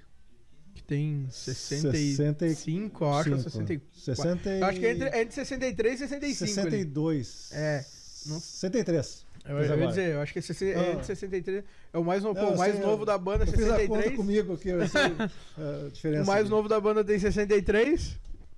Pô, daí tu 63. fica, É, é, um ferrou, né? dificulta, né? Mas é. É por aí. Eu acho que é aquele negócio. De repente, quem. É, para nós que vamos torcer, de repente, o nariz por, por alguma coisa que a gente queria buscar nos, Claro. nos álbuns antigos. Mas, pô, a pessoa que nunca escutou o Iron escutar o Senjitsu agora, de repente pode achar, pô, isso aqui que é banda. Sim. Então vai, vai de cada né? um, não Não é? Cara, eu ouvi umas quatro vezes o álbum. E eu já tô achando foda. Claro que é. As, as quatro, cinco primeiras músicas, a gente assimila primeiro as primeiras É. músicas. Sim. A primeira, pro- a, a Senjutsu mesmo, a primeira Senjutsu. música, eu acho que ela é um pouco longa demais. Eu vou ser bem sincero. Mas eu achei ela muito foda. Talvez até por gostar de power metal, que eu Isso, ela é sou bem fã e tal, ela já tem uma pegada mais Sim. épica ali, sabe? Eu achei muito do caralho, assim. E a The Reach of the Wall também, que é a. The Writing on Writing the of the Wall. É. Muito legal também. É, meu inglês sabe como é que é. Estra, estratego? Estratego? Como é que é? É, A segunda música também é muito boa. E tem uma que é Já dizia o Capitão Nascimento, né? Hurt É, of- estratégia. Ô meu, vou aproveitar aqui. Eu vou mandar os abraços pra galera Boa. dormir Já que participou. feliz, né? Pô, Vai mais um pouquinho, não vai mais muito além hoje aí. o programa, mas vai mais um pouquinho. Amanhã é feriado, vocês podem ficar aí até um pouco mais tarde. Mandar um abraço pro Fabrício, né? Que teve Sim. acompanhando, que teve a história dele, inclusive, aí hoje. Foi bem legal. O Explanada, Ricardo hein? Gris, é isso? É que é um nome bem Ricardo difícil de falar. Ah, o Ricardo. Ricardo? Ah, é o Ricardo? É. Ah, eu não reconheci. o Mais conhecido como Ricardo Wilbert. Que ele é o Ricardo. Ele, ele é tipo o Rodrigo Wilbert, mas ele é um pouquinho mais feio. Mas ele hum, cozinha, faz tudo. Faz É, tudo. esse cara é fantástico. maravilhoso. Boa, boa. e ainda é fã de Iron Maiden. Forró. A minha sogra, vulga esposa do Lula, a Nete Marfisa, A um beijão. A A Lise Lise. também, claro. O Diogo, que também a gente falou de uma Tava história aí. aí, foi bem legal. O Robson, que Sim, pra quem não sabe, participou. trabalha junto com o Lula também, que tá sempre participando do nosso podcast. Boa. O Rafael Poleto, da Delícia de Hamilton, que também tá sempre Tá acompanhando. sempre aí. Mês que vem vai ter um especial Titãs aqui com o Rafael Poleto, então vai ser um baita de um programa legal. Mário Passos, meu irmão, também participando. Grande Mário. Se não fosse o Mário, não existiria esse podcast, que ele que Olha me aí, Ele doutrinou. que Ele que, apresentou. me doutrinou É. ao rock, então... né? O Michel também. Muito obrigado, Mário. É. É. O que eu digo, o programa de segunda, não o podcast no geral, né? Claro, né? É, aí o Douglas Rigg, Grande nosso barbeiro, barbeiro, aqui, ó, mais um, mais um exemplo aí Mais de um, É. modelo lá corta da com o. Douglas aí. E também a Trapos de Luxo, a partir do meu amigo Roger Jorge, o Afonso Lírio também, o Dezinho. Todo mundo presente aí, a gente fica muito feliz, né, com a Sim. presença de vocês. E tá se encaminhando pro final, eu vou fazer uma outra pergunta polêmica pra vocês, pra depois a gente finalizar. Eu quero saber o álbum favorito de cada um de vocês. E aí é um pouco mais difícil, claro. Mas pensem. Peace of Mind. É, o Lula. Ela Cara, tinha comentado no É, começo do programa que era o início do Peace of Mind, né? ficou mais eu fácil. vou no. Gosto também do Peace of Mind, cara, mas eu ainda prefiro. Prefiro não, é questão de gosto. É o Sim. Power Slave. Power Slave. Ah, É, eu vou fugir de vocês, então. O meu favorito possivelmente seria o Power Slave. Mas eu vou falar de um álbum bem diferente, mas que eu gosto muito, que é o Seven Song and the Seven Song. Ah, eu acho muito muito foda É esse álbum. Uma baita, eu gosto, eu gosto muito da música, inclusive, tema. ah, é assim. Eu gosto muito desse título. álbum, cara. Eu, foi um dos únicos que eu ouvi, assim, do Iron Maiden Uhum. integralmente, assim, e tal. e Eu gosto bastante desse álbum. Por que, que você não gosta dele, cara? O que, que acontece? Não, não, não desce, não, bate? bateu, não bateu. É. Não, que nem o cara fala, realmente não tenho que eh, criticar, né? Mas pra mim não. É, é uma questão de, de feeling, né? É, não, Escutar e. não curti É, muito. não, isso daí é, é música, né? Bater, né? É que nem eu É. falei. Daqui a pouco, se você vivesse algum momento que fosse especial de alguma forma ouvindo o álbum, daqui a Ouvindo pouco o mudaria um E, a- pouco. e às vezes a gente escuta um álbum numa época e não cai bem. E depois passa alguns anos. Né? Não sei se aconteceu contigo, escuta. De repente, pô, daquela época não. o- mas depois. pro- aconteceu comigo re- questão recente, né? Do. Quando saiu na época que eu peguei o lançamento ali, né? Tipo, tava recém conhecendo o Iron, então eu peguei o lançamento do A Mother of Life Death, eu vi assim a primeira vez, pá, não gostei. Cara, depois do- teve o show do Iron aqui em Porto 2008, 2009, eu furei esse CD ouvindo. É, eu, sempre, eu sempre digo que eu- todo álbum, pelo menos acontece comigo, tá? Tu tem que escutar pelo menos ele na, inte- na íntegra umas três vezes. Pra depois tu dizer assim, bah, eu não gostei. Porque às vezes é, não, Sim, na- tu não primeira- consegue Pra tu entender absorver. né? Exatamente. Então acontece bastante comigo, de ter, ter que escutar umas duas, três vezes pra daí. Tem um amigo meu, eh, antigo amigo, perdi o contato, né? Trabalhava, trabalhava numa empresa e ele me apresentou, ele que me emprestou inclusive o Seven Son. E tornei, me tornei fã, né? Mas na mesma época eu apresentei o Purple pra ele, ele não conhecia. Ele era metaleiro, ele gostava muito de Sodom, gostava de umas coisas mais pesadas, ele gostava de Iron Maiden também e tal. E aí eu apresentei o Purple pra ele. E eu falei muito, eu falava muito da Child in Time, minha música nossa, mas de, de longe a minha música favorita do Purple. Acho uma música fantástica. Mas é uma música que no começo as pessoas não assimilam mesmo. e eu mostrei pra ele. Eu até fui na. Ele morava longe da minha casa, cara. E uma vez eu fui lá na casa dele. Nem lembro que, que, por que, assim, mas mostrou a coleção de CDs que ele tinha, de black metal, assim e tal. E aí eu mostrei a Child in Time pra ele. Ele detestou, cara. Ele, ele, ele odiou. Ele falou, cara, que merda que é isso, cara. Que bosta esse cara cantando. Assim. Ele falou mal pra caramba. Falei, cara, fica com o CD, cara, ouve um pouco. E aí depois. Cara, e aí passou uma semana, assim. Ele. Aí eu peguei, ô meu, vai me devolver lá o álbum, que era o Made in Japan, né? Ele, ô meu, bah, meu, não vou te devolver agora, cara. Meu, aquela música é fantástica, cara. Eu tô amando curtiu. aquela música. Que, cara, é, realmente, às vezes tem músicas que, cara, pra você assimilar, você tem que ouvir várias vezes. É. Daí vai começando a entrar, você vai Acostumar, começando. acostumar o ouvido, né? Acostuma o ouvido, você vai começando a entender o caminho da música, vai começando a entender o porquê da música ter aquela evolução. In Time tem um vocal difícil mesmo, uma Nossa. música bem diferente, Tá sabe? louco? E ela é progressiva, mas É, ela vai evoluindo. ela não sei- no- tu, conhe- tu conhece Purple, assim? Muito pouco. É, e cara, mas ela é Essa bem assim, mesmo vai não- evoluindo nunca e tal. Eu- a gente ouve juntos, te prometo. E aí, cara, e aí de repente a música vai e o cara. E de repente ele apaixonou na música. E, e é bem isso mesmo, né? A música. Às vezes o cara demora um pouco pra assimilar, né? Mas enfim, né? né? Cara, seguinte, vamos para o final aí do nosso programa, quarto programa. Reta final. É. É, queria dizer mais uma vez que eu tô muito feliz de vocês estarem presentes. Muito bom falar sobre Iron Maiden. Na verdade, é, é, o Michael, acho que melhor do que eu, que não fala de temas específicos, né? Melhor do que falar de Iron Maiden é falar com amigos, né? Eu tive a oportunidade até agora nos quatro primeiros programas de ter amigos aqui é, envolvidos com a gente aí. Esse mês vai ter só convidado que é amigos da gente, né? O que, que tem amanhã, Michael? Eu já ia puxar a agenda aqui pra nós já bater pra galera aí, ficar ligado aqui. É, o meu celular acabou batendo. Esse mês, o meu, tá, o meu tá na reta final aqui da bateria, mas dá, dá tempo, cara. Amanhã teremos ele, Ele, olha só. Eduardo Seco. Eduardo Seco. Pra quem não conhece aí, o Seco, cabeludo, magrão, alto, moreno. Vai estar com nós aqui, cara, batendo um papo aqui. Ahn, ele tá com um projeto agora novo aí e tal. Ahn, e também, né, foi vocalista. É, enfim, vai esclarecer pra nós amanhã que como é que pé que tá aqui da Storm Steel, né, a banda que marcou aqui a cena trash aqui da região metropolitana. Vai estar com nós aqui amanhã trocando uma ideia. Na dia 13, segunda-feira que vem, vamos ter aí o nosso querido e amigo David Borba, aí. falando sobre Per Jam. Ó, vamos saber aí de onde é que surgiu o nome Jam. hein? Hum. E na terça, dia 14, Roberto Camparra, Ah, o Beto do Garagem o 80. Beto do Garage aí vai estar Ah, baita falando com presença. nós aí também. Dia 20 do 9 é o Tom Amorim, Olha aí. contando suas peripécias aí sobre Raul Seixas. Ah, dia 21 do 9, Diego e Bruno, da Lutearia da Cruz. Muito Vai estar bom aqui na também. terça-feira comigo e com o Jonathan. Na segunda-feira, dia 27 do 9, Anderson Barbeiro, né? O nosso querido barbeiro aí Ah! do Bar do Lado. Todo mundo conhece.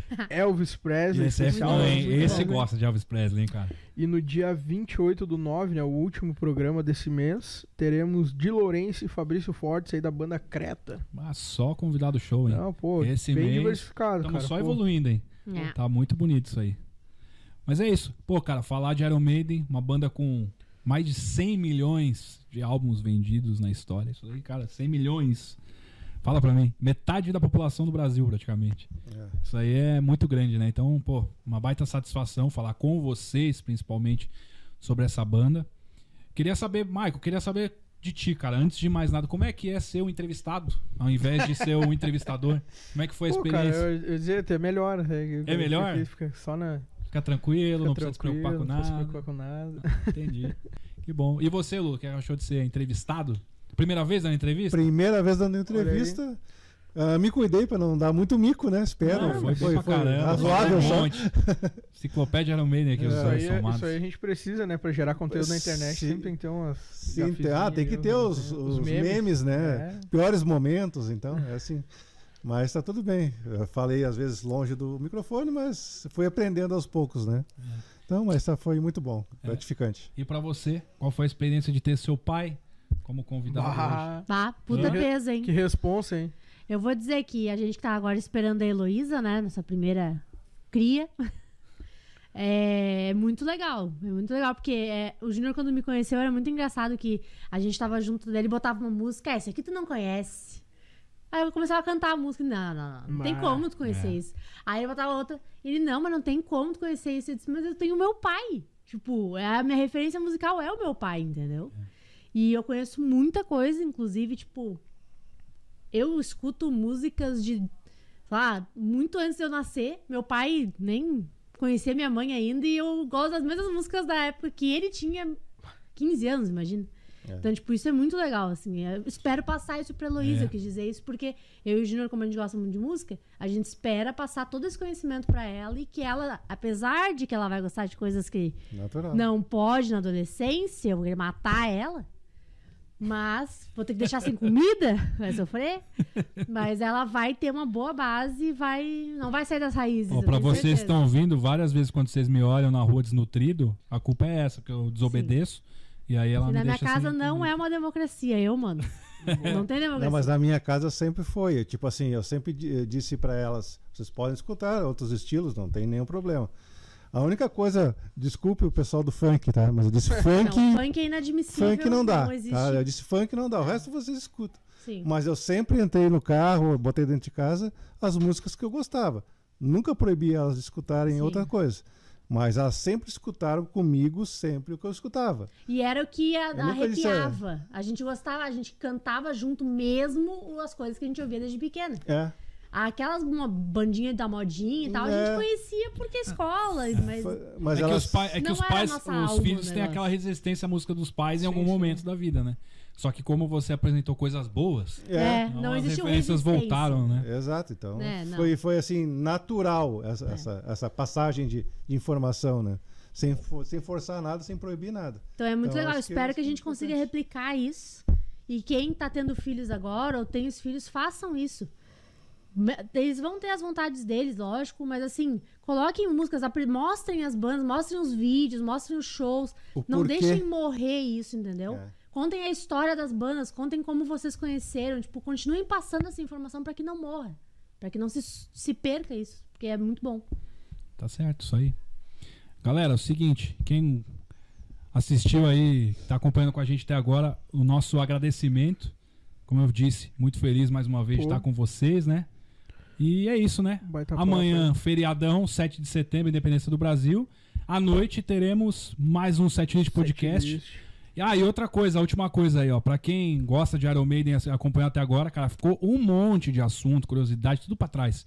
Então, se vocês quiserem e tiverem acompanhando até agora, quiser comentar lá no, no Instagram do, do Setlist Podcast lá pra ter uma parte 2. Boa. Os nossos amigos já nos, se comprometem a estar presentes, espero eu. Pra gente fazer uma parte 2, né? Tem um monte de assunto, né, cara? Tem nossa. As capas dos álbuns, Nossa. tem a- as, outras, as, curiosidades, as né? outras atividades do Bruce Dickinson. É. Tem o, o, o Clive Burke, a gente nem falou sobre ele também, que é o primeiro baterista da banda, que também é muito importante. Enfim, É. tem os plágios do Iron Maiden, que todo Muito. mundo fala aí que Tem, tem. tem essas É uma banda que rende. Existe um primeiro Iron Maiden, pra quem não sabe. É, que banda de 40 anos, né? Não tem como Sim, então assim, história, cara, né? tem muita história, muita mas história. acabamos resumindo assim de uma forma pra. Né? Mas se vocês quiserem parte 2 aí, comentem aí e vamos pra cima. Valeu, um beijo pra vocês, tamo junto, Tchau, até semana até que vem, próxima. valeu.